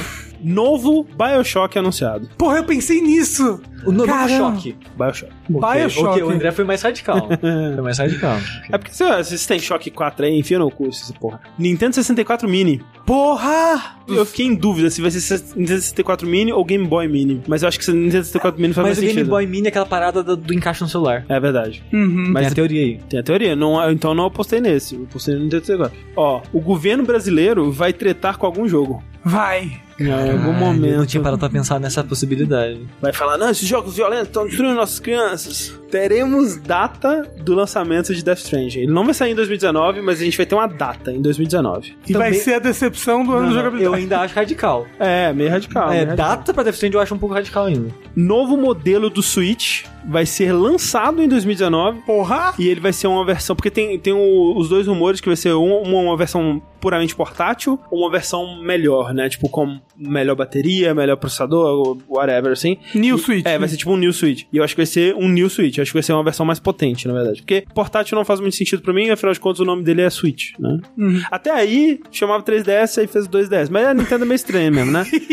Mas enfim, aí contrariando o Sushi, a Valve vai anunciar que tá desenvolvendo um jogo single player inteiramente. Não necessariamente a gente vai ver o jogo. Nem vai saber o nome dele, mas ela vai anunciar. Tamo trabalhando. É, se eles falarem assim, gente, estamos trabalhando num jogo single player sim. Eu acho que não esse ano. Eu acho que É, em- é, logo, sim. Racionalmente, eu acho que provavelmente não esse ano também. Mas, cara, a Valve, depois que ela fez Correct Fact, eu não boto fé mais nela. Ah, eu acho que o que eu boto fé é porque eles contrataram o pessoal do Campo Santo lá. Então deve ter algum interesse em alguma coisa Ah, e assim. Campo Santo não vale. Tipo, o jogo da Campo Santo Não, não não vale. vale, tem que ser da Valve. Sim, sim, sim. É, não teremos um evento da Sony em 2019. E aí a gente vai pro meu GOT aqui. Sekiro vai ser do GOT 2019 de jogabilidade. Tá no meu. Não, Tá. não, não de jogabilidade, mas eu coloquei Sekiro irá destruir o mundo de tão bom. Eu já tô sonhando com essa porra desse jogo. É o ciclo que não tem fim da minha vida. Sim. Porque, é, é que inferno. Dark Souls 2. eu tava tanto no hype daquele jogo que eu joguei o Kingsfield do 1 ao 3. E na semana antes do lançamento eu tava sonhando com o jogo. Sonhando, tipo, de eu tô andando no lugar, explorando e matando bicho, cara. Vocês não têm noção. Aconteceu a mesma coisa com Bloodborne. Isso não aconteceu com Dark Souls 3 porque eu já tava meio que, né, já Na tava, decepção. é, a expectativa já tava lá embaixo. Sekiro eu tô quase nesse sentido já. Tá, então peraí. É porque assim, vocês vocês apostarem qual que vai ser o GOT? Esse é o seu aposta. Vamos cada um fazer uma aposta? A gente tem que ter um, um parâmetro. É o, o jogo do ano do The Game Awards, provavelmente. Aí eu botei do jogabilidade. Não, mas assim, eu Acho que. Game Awards é uma zona. Ah, Ele é representativo do que rola. Não. Tipo, é, geralmente. É. Mas, mas a gente vai olhar só o Game Awards ou outros prêmios? Não, só o Game Awards. E aí, sabendo disso, a gente vai escolher baseado nisso, entendeu? Não. Acho que tem que ser de uma fonte independente. Tá, tá, vamos fazer neutro. Vamos fazer neutro. Ah, e já que vocês vão dizer que é Sekiro, eu sei, eu vou dizer que vai ser Anthem. O, na, o GOT do evento. ah, do tá. É que a gente Video não- é a gente Awards. não falou nosso É, então do agora-. Ah, meu, eu acho que o, ah, o GOT do evento. Do Video Game Awards. Caralho, André. É que GOT eu não sei, mas eu tenho certeza que vai ser premiado o The Valley of the Gods. Será? Não sei. Eu, eu tenho certeza. Eu, tinha, Porque- eu tinha muita certeza em Firewatch. É porque esse já tava os burburinhos das pessoas falando que o jogo mudou de ambição depois que entrou na Valve, que eles estão sendo mais É, não ambiciosos. Sei. Não sei, não sei nem se lança 2019 desse jeito aí, ó. É, tem essa possibilidade. Não, então o GOT vai ser. Vai ser. Não, cara, é que Sekiro não é muito mainstream. Bloodborne ganhou o GOT no ano dele? Não. Foi... Bloodborne é o melhor jogo desse século? Não, não foi. Então não dá pra saber o que vai ser no Game Awards. E às vezes Sekiro é melhor que o Bloodborne, e aí? Melhor que Bloodborne? Às vezes é. É o meu sonho. Ah, Vai possível. ser? Não sei. Não vai ser. Você, você não pode customizar personagem. Quando ia lançar Bloodborne, a gente também achava que não ia ser melhor que o Dark Souls. O GOT de 2019 do Game Awards vai ser um jogo que ainda não foi anunciado. Ok. Você falou Anthem, né? Anthem. Só, bom, se você não escolher Sekiro, eu escolho Sekiro. Eu só não quero ter dois iguais. Anthem ou vai ou racha, sabe? Tipo, ou ele vai Exato. ser foda Eu ou a. BioWare fecha. É isso aí. É Isso. tipo Tanto isso. que eu até, coloquei- eu até pensei em colocar na previsão, tipo, BioWare fechar. Se for na minha cabeça o que eu quero, Sekiro seria GOT. Uhum. Mas, né, até a gente eh, ser o que a gente quer... Sim. Aí eu vou colocar Sekiro, então, foda-se. Então, Então, Sekiro, eu Anthem. Não, Eu vou colocar Resident Evil 2 só pra mudar. Resident Evil 2, então eu vou de Sekiro. Então tá bom. e ninguém apostou em Anthem. Isso. É isso. Tomara que seja ruim. Agora, só pra eu não me Eu, arrepender. eu quero que seja bom, mas eu acho que vai ser ruim. Então é isso, gente. Essas foram as nossas previsões. Fica à vontade aí pra deixar suas previsões nos comentários. Quem sabe a gente olha algumas das pessoas que mais acertaram. Isso. E também bota um jogo que você achou que a gente esqueceu. É, se a gente esqueceu algum dos jogos esquecidos, ano passado Tipo- a gente esqueceu uns. Eu fiquei meio puto depois quando eu lembrei que a gente esqueceu. E tem muito jogo que a gente não falou aqui. Porque a não- gente acha ruim mesmo. Ou porque vai entrar no nosso melhores do ano. Também, ou porque a gente não jogou. É, É. se ele tá no meio termo entre não ser bom o suficiente ou não ser esquecido o suficiente, provavelmente a gente não falou aqui. Tipo o quê? Mario Party. Que isso? Nossa Smash. senhora. Ah, aí vocês vão tomar no meio dos cu de vocês. Então é isso, gente. Muito obrigado. E a gente volta em breve com o nosso podcast do jogo do ano. Quem será Isso. que vencerá? Quem Mario Tênis, spoiler. Mario Tênis. Porra, caralho.